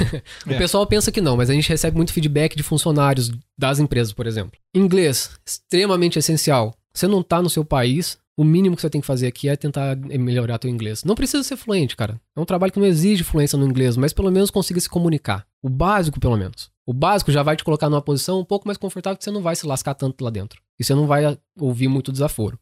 Intermediário já vai começar a te proporcionar certas possibilidades de crescimento dentro da empresa. Porque tem muita gente ali com inglês muito ruim. E você é um ponto de referência. Foi o que aconteceu com o Carlos lá na Ford. Entendeu? Então, primeira coisa de tudo, inglês. Segunda coisa, seja proativo, mas não ultrapasse aquilo que é para você fazer. Né? Não, não queira ser mais do que um supervisor, não queira dar ordem lá dentro, ou queira falar. Porque acontece muito, cara. Principalmente com os polacos. Os polacos que são funcionários, estão na mesma posição que você, eles costumam te ficar te dando ordem de fazer outra coisa, ou te tirar da posição. Não faça isso. Mas seja proativo. Mostre trabalho. Os britânicos fazem muito isso lá na empresa lá, só que eu já, já tô. Que nem tu disse, aprender o básico de inglês pra não levar desaforo. Eu mando eles fazer o trabalho dele. É, cara. Mas é, cara, eles querem. Observa onde está a dificuldade, ajuda quem precisa, tá? Esse tipo de coisa vai fazer com que quem tá ali supervisionando vai reparar. Cara, proatividade, né, é muito importante, porque se você tá ali pra fazer só o que é mandado, você é só mais um funcionário. Se você faz o que é mandado, mas você também tenta achar uma solução para algum problema que eles estão tendo, mas e, e oferece isso como uma possibilidade, Uma uma, sugestão. sugestão, geralmente eles vão torcer o nariz. Não, mas essa menina que ela é team leader, ah, a gente tava fazendo, a gente tava fazendo um trabalho lá, tinham quatro ou cinco pallets. E cada um fazia o mesmo trabalho. E nós, a gente estruturou, tipo assim, eu fiquei fazendo, fechando, e eu falei pra menina que tava do meu lado. Eu disse, eu ia fechando, tu vai me alcançando, e o maluco que tá. Porque era quatro em cada pallet. Uhum. O cara que tá no pallet, ele abre e tinha um magrãozinho, que era um britânico. Eu alcançava pra ele, ao invés de eu ficar quebrando a caixa depois que eu tinha tirado o chocolate de dentro, eu alcançava pra ele quebrar. Sim. Cara, a gente tava numa velocidade que É travava produção, a né, line. cara? claro, cada um fazia uma coisa e pau, e pau, e pau, e pau. E os outros travados. Os outros travados. Daí eles me trocaram no intervalo pra mim ir pros pallet. E daí eu fiquei mais perto da team leader, né? Daí eu comento, olha, eu tava demorando, assim, ela tava brava, não sabia o que fazer. Daí eu, posso te dar uma sugestão? Era, acho, meu terceiro dia. Falei, é uma sugestão. Daí ela, ok, me fala. Cara, se o fulano fizer tal coisa, cada um fizer igual a gente tava fazendo lá no fundo, vai dar mais rápido, todo mundo vai fazer igual. Cara, ela ficou tão brava que eu dei a sugestão. E eu falei assim, é uma sugestão. Deixei claro. Ela ficou braba comigo, cara. Ficou braba e tipo assim, não, mas é que tá lento porque o pessoal é lento, eles não trabalham rápido. E É, saiu. pessoal- No outro dia de manhã, o mesmo trabalho, a mesma team leader e todo mundo trabalhando do jeito que eu falei pra ela aquele dia. Eu posso ter- te garantir que ela falou como se fosse sugestão dela. Não, mas eu não tenho problema. Cara, se tem uma coisa assim, eu não tenho problema. Não tem problema. Pode falar que é sugestão dela, só que me dá um nervoso ver as coisas travadas, cara. Eu fico nervoso. É igual quando tu vai no, no pegar uma ordem. Cara, tinha o KFC lá da Edlane. Eu falo mesmo, KFC da Edlane, o cara eu acho que nem trabalha lá mais. Mas tinha um maluco que ele ia botar as coisas dentro. Ele fazia isso aqui, ó. Ele pegava, tipo, pão de queijo assim, ele olhava pra dentro da sacola, pro fundo da sacola, botava a mão até o fundo, a sacola vinha até aqui, ele largava lá dentro e saía. E, cara. tu esperando. Eu cancelava a ordem, cara. né? Eu cancelava a ordem, cara. Quando eu, eu vi aquele cara. Porque, meu Deus, me dava um nervoso com a pessoa. Então, assim, eu não tenho problema com isso, mas, tipo, é, eles torcem o nariz mesmo, Torce. sabe? Mas, enfim, continue as dicas. Cara, é, é engraçado esse negócio do proatividade. Também tem uma linha que você não pode passar, né? É, inclusive com a pessoa que te contratou. Cara, tem uma mulher que trabalhava pra mim numa empresa e ela era. Eu entendo a boa vontade dela em ajudar, em dar opiniões, em querer auxiliar os outros que não falam inglês. Mas ela passava do limite, cara. Era absolutamente todo dia me mandando uns áudios longos e me ligando, como se eu não tivesse mais trabalho pra fazer. E eu Nossa, eu já mandei algum aquilo. podcast pra ti, cara. Eu já nem vou mandar mais. Não, é tranquilo. Assim, eu, eu peço pro pessoal evitar de mandar áudio, porque ou eu tô muito ocupado e eu não posso ficar parando pra, pra, pra ouvir, mas também fica muito, é muito mais fácil um texto porque eu consigo deixar documentado, se eu precisar voltar no histórico da conversa. Ah, sim, é melhor até pra te buscar, né? Tu procura pela Muito mais palavra fácil, e... cara, porque sim. teve muitas situações em que eu precisava comprovar alguma coisa que eu tava tentando solucionar e, E tu tinha que ficar cara, escutando. 20 áudios, eu tinha que ficar parando pra escutar um por um pra achar onde tava a informação que ela tinha me passado. Bicho, teve uma pessoa que trabalhou pra mim, isso na outra agência. Ela foi trabalhar numa empresa e por- ela me mandou um áudio de 12 minutos Nossa. Por que não ligou? reclamando porque ela não tinha transporte pro trabalho. Cara, não é minha responsabilidade. Ela tá tentando te convencer a dirigir um ônibus. Não, ela tava reclamando como se fosse o maior absurdo da face da terra, não ter um transporte no horário que ela vai trabalhar. Cara, Pô, lá na DHL lá direto, os caras da madrugada era táxi, rachava, tinha um táxi fixo, tudo bem assim, ela, cinco ela, dentro pessoa do táxi, eles rachavam a, a era um, conta, era, era isso. um casal, o casal tava ah, desconfortável com a situação do trabalho. Então, assim, foi um áudio de 12 minutos dele, um áudio de 4 minutos e meio dela. Aí eu fui mandar e falei assim: olha, sinto muito. É, isso era num domingo. Respondi na maior. Tu do- escutou o áudio? Escutei na velocidade 2, né? Ri o áudio bem inteiro que porque fica tem, engraçado né, pra caramba. Mas eu tive que escutar. Aí eu mandei um áudio também. E eles reclamavam. Eu mandei eu um tava- áudio de 30 minutos. Não, eles, mandaram, eles mandaram um áudio, tipo, reclamando que eu não tava dando auxílio. Falei, cara, primeiro, eu não sou responsável pelo seu transporte. Infelizmente, eu não. Tá, inclusive, tá no meu contrato. Eu não posso auxiliar as pessoas em relação ao transporte. Não posso. Expliquei pra ele disso, expliquei, ah, me desculpei pela situação causada dentro da empresa, que também tava completamente fora do meu controle. Eu sou recrutador e eu auxilio naquilo que foi ah, possível. Reporto os problemas que tem, mas eu não tenho como chegar lá dentro e resolver, pegar na mão do gerente e falar: olha, gerente, isso aqui tá errado. Não tem como, cara. E falei pra ele, falei, olha, sinto muito pela demora pra responder, mas fica complicado se todo mundo me mandar um áudio de 12 minutos. Não tem como, cara. Então, assim, seja proativo, fale inglês, ajude quem precisa, não torre a paciência de ninguém, cara. Seja uma pessoa agradável. É muito complicado porque tem Não seja tóxico. eu, eu entendo a boa vontade das pessoas, mas você tem que entender que, além de você, tem quase 100 pessoas que, o- que, o, que o recrutador tá cuidando também, entendeu? Nosso trabalho não é simplesmente recrutar. Enquanto a gente tá lá na agência, quando as pessoas já estão trabalhando e as vagas estão preenchidas, tem relatório, tem ah, pla- planejamento da, da rota, alteração, a gente auxilia as outras pessoas com outros contratos, então a gente não tá à toa, a gente trabalha muito, entendeu? Então entenda que a gente não tá, a gente tá disposto a ajudar sempre que possível, com tudo que é possi- ao nosso alcance, só que a gente não tá disponível 24 horas. Então eu sempre deixo lá, obrigado por entrar em contrato, assim que possível eu te retornarei. Façam como eu fiz, pega o contato pessoal daí. Ô, gente, peraí. O amor não tá fugindo muito, porque é pra crescer lá dentro da empresa. Não, mas eu acho que. Não, mas eu acho que faz parte, porque se não, tu, porque se faz tu parte, torrar, porque no dia que a tu pessoa... for- torrar a ah, o recrutador, cara, ele não vai te indicar pra nada. Não, mas o pro crescimento lá dentro, a pessoa vai estar trabalhando lá, o recrutador vai estar fora. É, o, que ele falou só. Não, só- porque, por exemplo, se a pessoa quer crescer e quer virar uma supervisora pela agência, vai de quem eu indicar. Ah, Eles tem me- como ser pela agência também. Tem. Existe a possibilidade de ter o supervisor da agência, tá? Empresas grandes, geralmente a gente pega uma pessoa que tem a maior credibilidade com a gente já, que já vem trabalhando com a gente há um tempo, que E nunca não deu nenhum- entendam credibilidade com puxa-saquismo. Não, não, pelo amor de Deus, gente, a gente odeia gente que puxa saco, pelo menos eu. Eu não, se, eu, se depender de mim, Ah, pra- que pra bigode crescer- bonito, ó. Tu não precisa disso. Ah, bigode, bigode, bigode tá vai. tá, tá, tá, na, tá, na, tá, na, tá na régua. Bicho, se depender de puxar saquismo pra crescer comigo, que a pessoa vai se lascar, porque eu não faço isso. E é justamente o que os caras faziam lá na. Quando tu começou que É te que um nervoso, né? Esse tipo de coisa não, não- nunca Os me caras agradou, puxavam cara. o saco dos outros, ficavam A credibilidade vem, é um cara que trabalha bem, não falta no trabalho. Se tiver que faltar, sempre avisa com antecedência, porque a gente consegue repor a pessoa, ou pelo menos a gente consegue reportar pro, pra empresa, e a empresa consegue pegar de outra agência ou deles mesmo, pra não faltar aquela pessoa na linha, porque você sabe, cara, quando o número é exato ali, eles precisam de todo mundo trabalhando.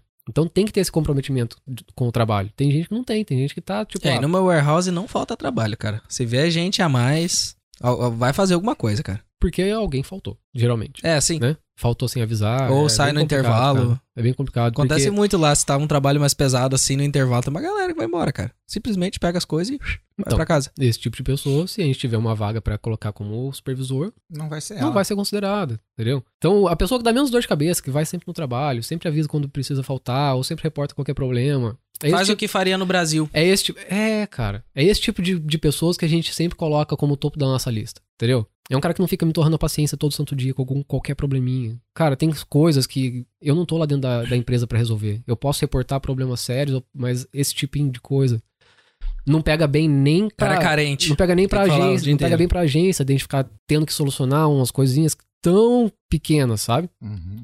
Ah, tem, tem funcionário que veio reclamar que o supervisor, que o gerente gritou com ela. Aí eu fui descobrir por quê. Ela tava passando num portão onde era movimentação de empilhadeira e ela tava passando na contramão. Isso era caso pra ser mandado embora, porque eu vai contra isso o health lá, safety, eu me entendeu? perdi. Eu me Uhum. perdi lá na, na coisa outro dia, eu passei reto na, naquela porta.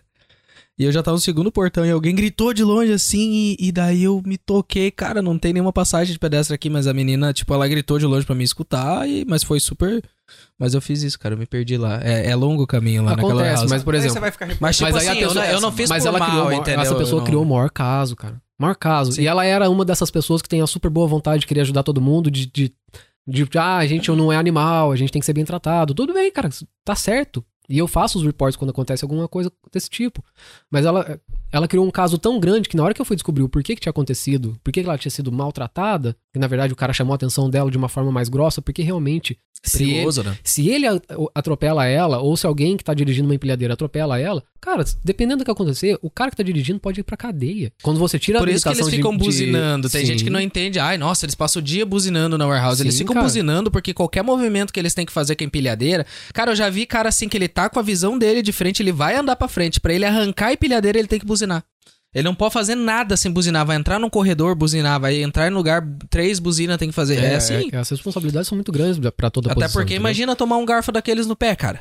Te arranca o pé, eu acho, não sei. Ele, você Arranca, ia cara, até- quebra, quebra, fácil. Exato. Você ia Quebra até fácil. falar que quando você faz o curso da empilhadeira, tem? Tem, eles falam, olha, dependendo do, que acontecer, se for uma coisa que você causou, você vai pra cadeia, você vai, você vai responder pelo processo. Caramba. É bem sério. questão de segurança aqui na Inglaterra é uma, é uma das primeiras coisas, assim.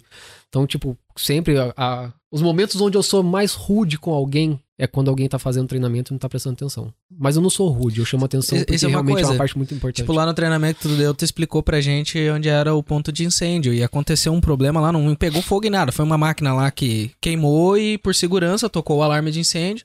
E a gente saiu, a gente foi exatamente no ponto aonde ele explicou no induction pra gente que tinha que estar. E eu não podia deixar aquele ponto nem pra ir no meu carro pegar um casaco. que ficava o carro a 50 metros de mim. Não podia. É aquele ponto, e foi o que ele explicou. Então, se eu não tivesse prestado atenção, talvez eu ia ficar perdido, que nem teve um pessoal que saiu pelo, pela porta da frente da warehouse. E, e passaram justamente aonde estava pegando fogo. Na mesma empresa, eu fui fazer o treinamento com dois caras que eles não paravam de conversar, porque eles tinham amigos lá dentro, eles ficavam parando no meio do caminho. Eu chamei a atenção duas vezes. Depois que a gente terminou todo o treinamento, lá no estacionamento, ele veio me perguntar como é que eu faço pra assinar pra entrar pro trabalho.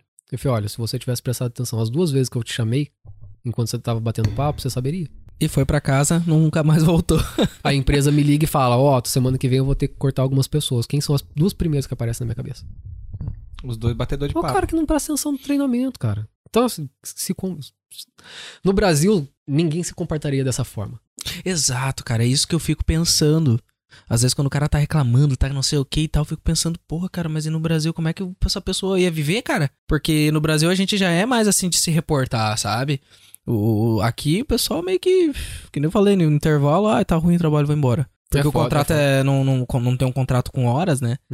É complicado porque às vezes eu falo uns negócios assim e o povo me tira como arrogante. Ah, o cara cresceu, o cara tá numa posição mais favorável e eu- ele tá querendo dar ordem. Não é, velho. É, eu passei por tudo isso. Eu vivenciei tudo isso.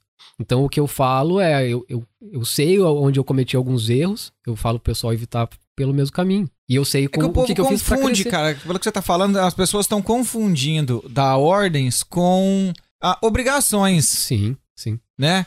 Por exemplo, Exato. se você fez um contrato de- que vai trabalhar numa empresa, se você fez um contrato de 8 horas por dia, não tem por que você sair na hora do break pra ir embora. Sabe o que passa na cabeça das pessoas? Ah, é um contrato de zero horas, eu não tenho obrigação de estar aqui. Então, aí quando você vai lá e manda uma mensagem É um pra pessoa, contrato. poxa, você não, por que que você não foi trabalhar, mano? É um contrato de zero horas? Ok. Porque é um contrato de prestação de serviço. Toda agência vai ser assim. Isso é uma dúvida que as pessoas têm. Toda agência trabalha com um contrato de zero horas? Sim. É por isso que as empresas contratam agências. Porque se acontecer, pegou fogo na, na warehouse, o que, que é mais fácil? Eu pegar uma agência onde eu tenho um gasto maior, mas quando acontece isso, eu cortar 20 pessoas, ou eu ter 20 pessoas com um contrato em que eu tenho que manter elas sendo de alguma pagas, maneira. Sem mesmo, produzir. mesmo sem produzir, entendeu? Então, contrato de zero horas não significa que você não tem uma obrigação de ir trabalhar. Você concordou com aquela posição? Você é concordou zero com aquele horas, shift? Seu- Então vai, cara. Até porque tu não obriga ninguém a pegar o trabalho, né? mas Não. o seu trabalho é 40 horas por semana. Seu contrato é zero, mas você tem 40 horas. É, Ah, depende, se você depende do concordou trabalho, com o né? shift, né, cara? Sim, sim, depende Agora, do ah, shift. não posso ir porque aconteceu alguma coisa. Tudo bem? Me avisa antes. Não vai simplesmente meia hora antes do, do serviço falar. Às vezes acontece uma emergência, né? Mas às vezes o pessoal dá umas desculpas, cara. que Quem trabalha nessa área sabe que tá mentindo. A gente não é bobo, cara. Mano, ninguém é bobo, né? Você vai mandar Além de você, tem outros 300 que falam as mesmas coisas todo santo dia. Então a gente sabe quando é balela. Sabe? Alguém já mandou lá que deu caganeira na pessoa? Falou, pô, não vou trabalhar hoje porque me deu uma caganeira aqui, não consigo levantar, sair do vaso. Eu nunca tive essa situação, mas, por exemplo, quando Ai, você gente, trabalha mas com, desculpa, com produção alimentícia, sabe, isso tá, faz parte do treinamento. Se você tiver qualquer problema de estômago ou alguma diarreia, por exemplo, a pessoa tem que se afastar por 48 horas. É lá, é, cruzada. 48 horas lá. Tem as placas, inclusive, lá. É. Uma coisa que... É bem. Mas vamos, vamos repontuar aqui. Tu falou, tu deu a dica do inglês, proatividade, não enche o saco do recrutador, não enche o saco dos outros também, comentou Cara, um pouco, seja, né? seja agradável, né? Acho que começa por aí, sabe? Seja tóxico, E o que, que mais que dá pra pontuar aí pro cara que quer crescer dentro, assim, que, que tá no warehouse, mas o cara que, assim, pô, eu gostaria de crescer, sabe? O que, que, tu- que que tu acha que mais dá pra pontuar, assim, pra essa pessoa? Saiba com quem se conectar. Acho que é a melhor das coisas. Eu tenho um funcionário que trabalhou pra mim, bicho, o inglês dele é perfeito. Eu acho que ele fala inglês melhor do que eu, morou muitos anos nos Estados Unidos. Ah, ele trabalhou em duas empresas, inclusive ele foi onde você tava, não, não curtiu muito o trabalho, tá em outro lugar agora. Só que assim, esse cara, na hora que eu tiver uma vaga na melhor empresa que a gente tem, por exemplo, eu já falei pra pessoa que toma quando contrato, fala, quando abrir uma vaga, eu tenho um cara que eu quero que você coloque lá dentro. Cara, o trabalho dele é impecável, chegava na hora, nunca atrasava, fazia tudo certinho, nunca tive problema com nenhum supervisor, é, sempre me reportava tudo perfeito, sabe? Nu- Nunca me deu dor de cabeça. Então, esse cara, eu, eu faço questão de recomendar ele pra outro lugar. Faço questão de arrumar uma posição melhor pra ele. Falei pra ele, olha, no dia que tiver uma vaga pra supervisor lá dentro dessa empresa, eu tenho uma pessoa pra você. Ele tá aqui na minha listinha de pessoas que, que eu sei que eu posso contar, entendeu? Sim. Então, é isso. Se conecte com as pessoas certas, faça o trabalho da maneira que tem que ser feito. É, outra, outro recado que eu tenho que dar pra todo mundo que trabalha em agência. Pessoal, recrutador não lida com pagamento. Cara, é a dúvida que eu tiro todo santo dia, tá? É, o que, que a gente faz? No meu caso, eu monto o plano, eu mando os nomes, mas quem efetua pagamento é uma empresa à parte. O máximo que você faz é mandar pro cara a minha conta. Tipo, ó, Não, esse eu fulano não- aqui nem isso. Não, por exemplo, ah, faltou, não recebi meu salário. Não, não, eu digo assim, tipo, ó, o cara quer trocar a conta. O máximo que tu pode fazer é, tipo, Não, eu falar pra eles, ó, a conta posso, desse cara. Nem posso. isso. Nem isso. Porque senão eu posso entrar na no, no teu cadastro, por exemplo, e colocar minha conta bancária. Uhum. Ou colocar de um amigo meu. Aí você começa a perder teu salário, meu amigo começa a receber. E aí? Já pensou? A gente não tem acesso a isso. A parte de conta bancária é bloqueada no nosso sistema pra gente alterar. Então, se você quiser alterar sua conta bancária, você tem que mandar um e-mail pro payroll, e o payroll vai fazer a troca pra você. E ainda assim, você tem que mandar um comprovante bancário. Uhum. Tá. Pra comprovar que é a Pra comprovar que a pessoa. conta é a sua. Aham. Porque acontece muito, muito. É, é, é meio distante da nossa realidade, mas acontece muito de pessoas. Bugre acontece muito disso. Eu já peguei um caso desse. O cara fica agenciando pessoas, de tipo, ah, eu vou arrumar um trabalho pra você, você vai receber nessa conta aqui, e eu vou te pagar assim que você receber o dinheiro. E o cara tira uma parte pra ele. Você não paga tudo, né? É, daí é E isso é o que eles chamam de escravidão moderna, entendeu? Tem- a gente tem parte de treinamento sobre isso também. A gente tem que ficar muito atento, porque acontece. Gente que pega e, e pega, pega o documento das pessoas e você acaba vi- vivendo por conta do cara, entendeu? E é muito mais real do que a gente imagina. E quando acontece esse tipo de coisa, aí você tem que reportar pra polícia. É, é bem, bem tenso, assim. Mas é, isso também não é obrigação tua, não acontece isso lá. Cara, nessa agência não aconteceu. Na outra aconteceu um caso que a gente achou muito estranho, porque tinha muita gente com o mesmo endereço. Toda vez que entrava alguém lá pra fazer ah, treinamento, esse cara tava junto, ou esse cara tava levando, e a gente reportou. Uhum. A gente reportou. Falou, olha, vai dar uma olhada nesse cara, nesse cara aqui, porque alguma coisa parece estar Errado. fora do, do, do comum aqui. Mas assim, a gente não tem como afirmar, né? Uhum. Mas para as autoridades a gente tem que reportar e eles que vão fazer a pesquisa deles. É, é- é parte do nosso trabalho. Título. Otto afirma, acusa empresa de escravidão moderna. Pelo amor de Deus. Zoeira. Zoeira.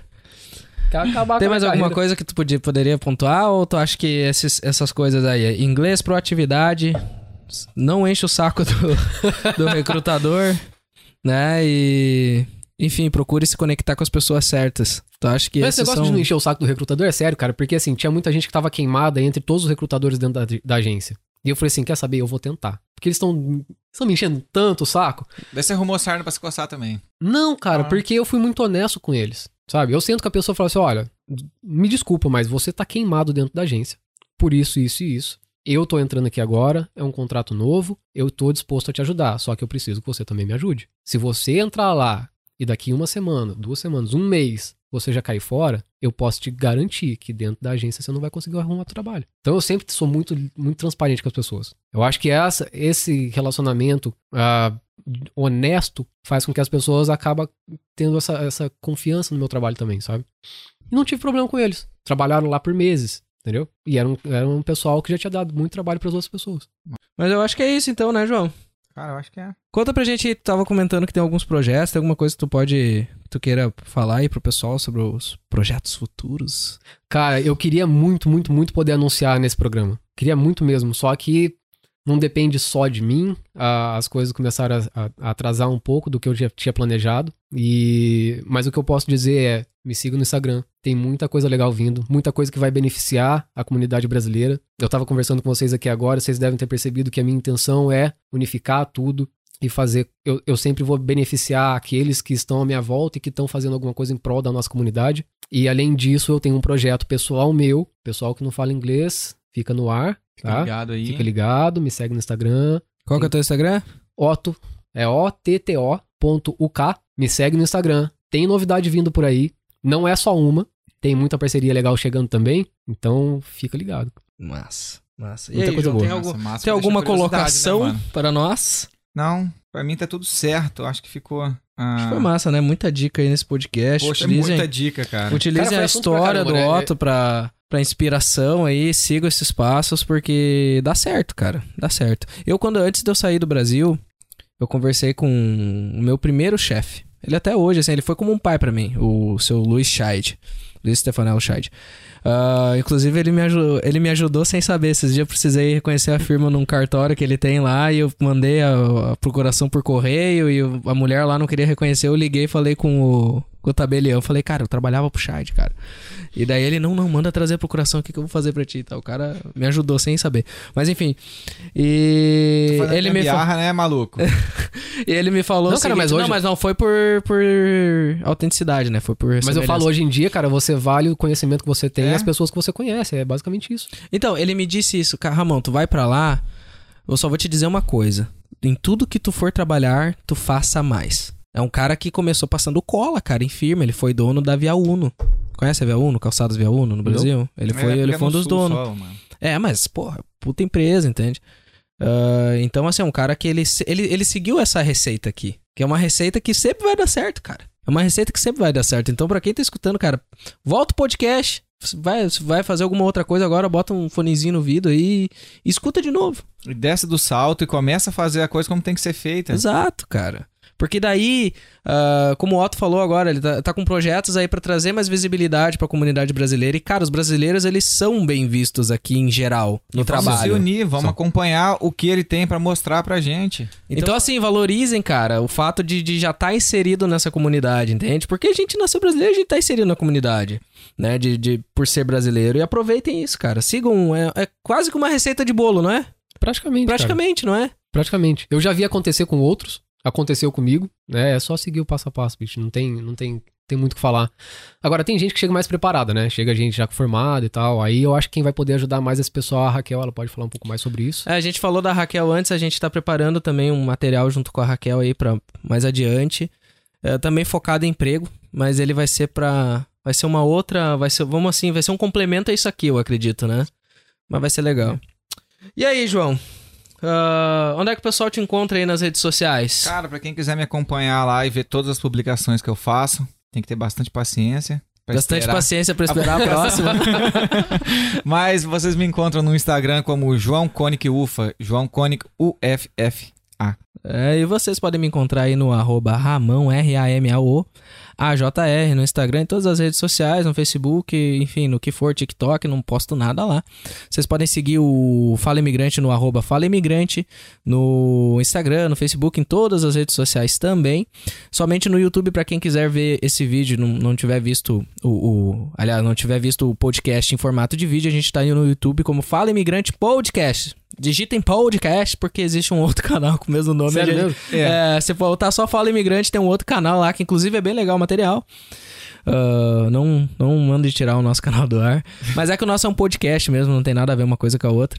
Hum. Então ah, procurem podcast, tá bom? Se quiser ter um contato com a gente, Ah, é, no falaimigrante.gmail.com. E, enfim, são essas aí os, os recados. Ah, tem as um recado também, pode né? ser paga em libras. Pode ser pago em libras, reais, se quiser me pagar em, em- pesos búlgaros. Nem sei se é isso. Ó, fazendo um adendo aqui, né? Tem muita gente que trabalha comigo em cidades vizinhas. E tem um pessoal que fala, ah, é muito longe. Cara, aproveita esse tempo que você tá dentro do carro, bicho. Exato. Eu gosto de escutar podcast Olha- quando eu tô fazendo alguma coisa assim, dirigindo, Eu faço. Cara, academia. Eu é? escuto podcast fazendo exercício. Exercício eu não consigo, porque eu preciso da música pra me dar um gás. Mas, cara, di- di- dirigindo, É, dá pra ver a Todo- diferença, né? Que o meu já não tá dando resultado. eu vou processar a academia que não dá certo. Vai ter que ir. você paga e não vai. Vai ter que ir. Não, mas o Ramon vai mais na academia do que eu, cara. Eu tenho que voltar, bicho.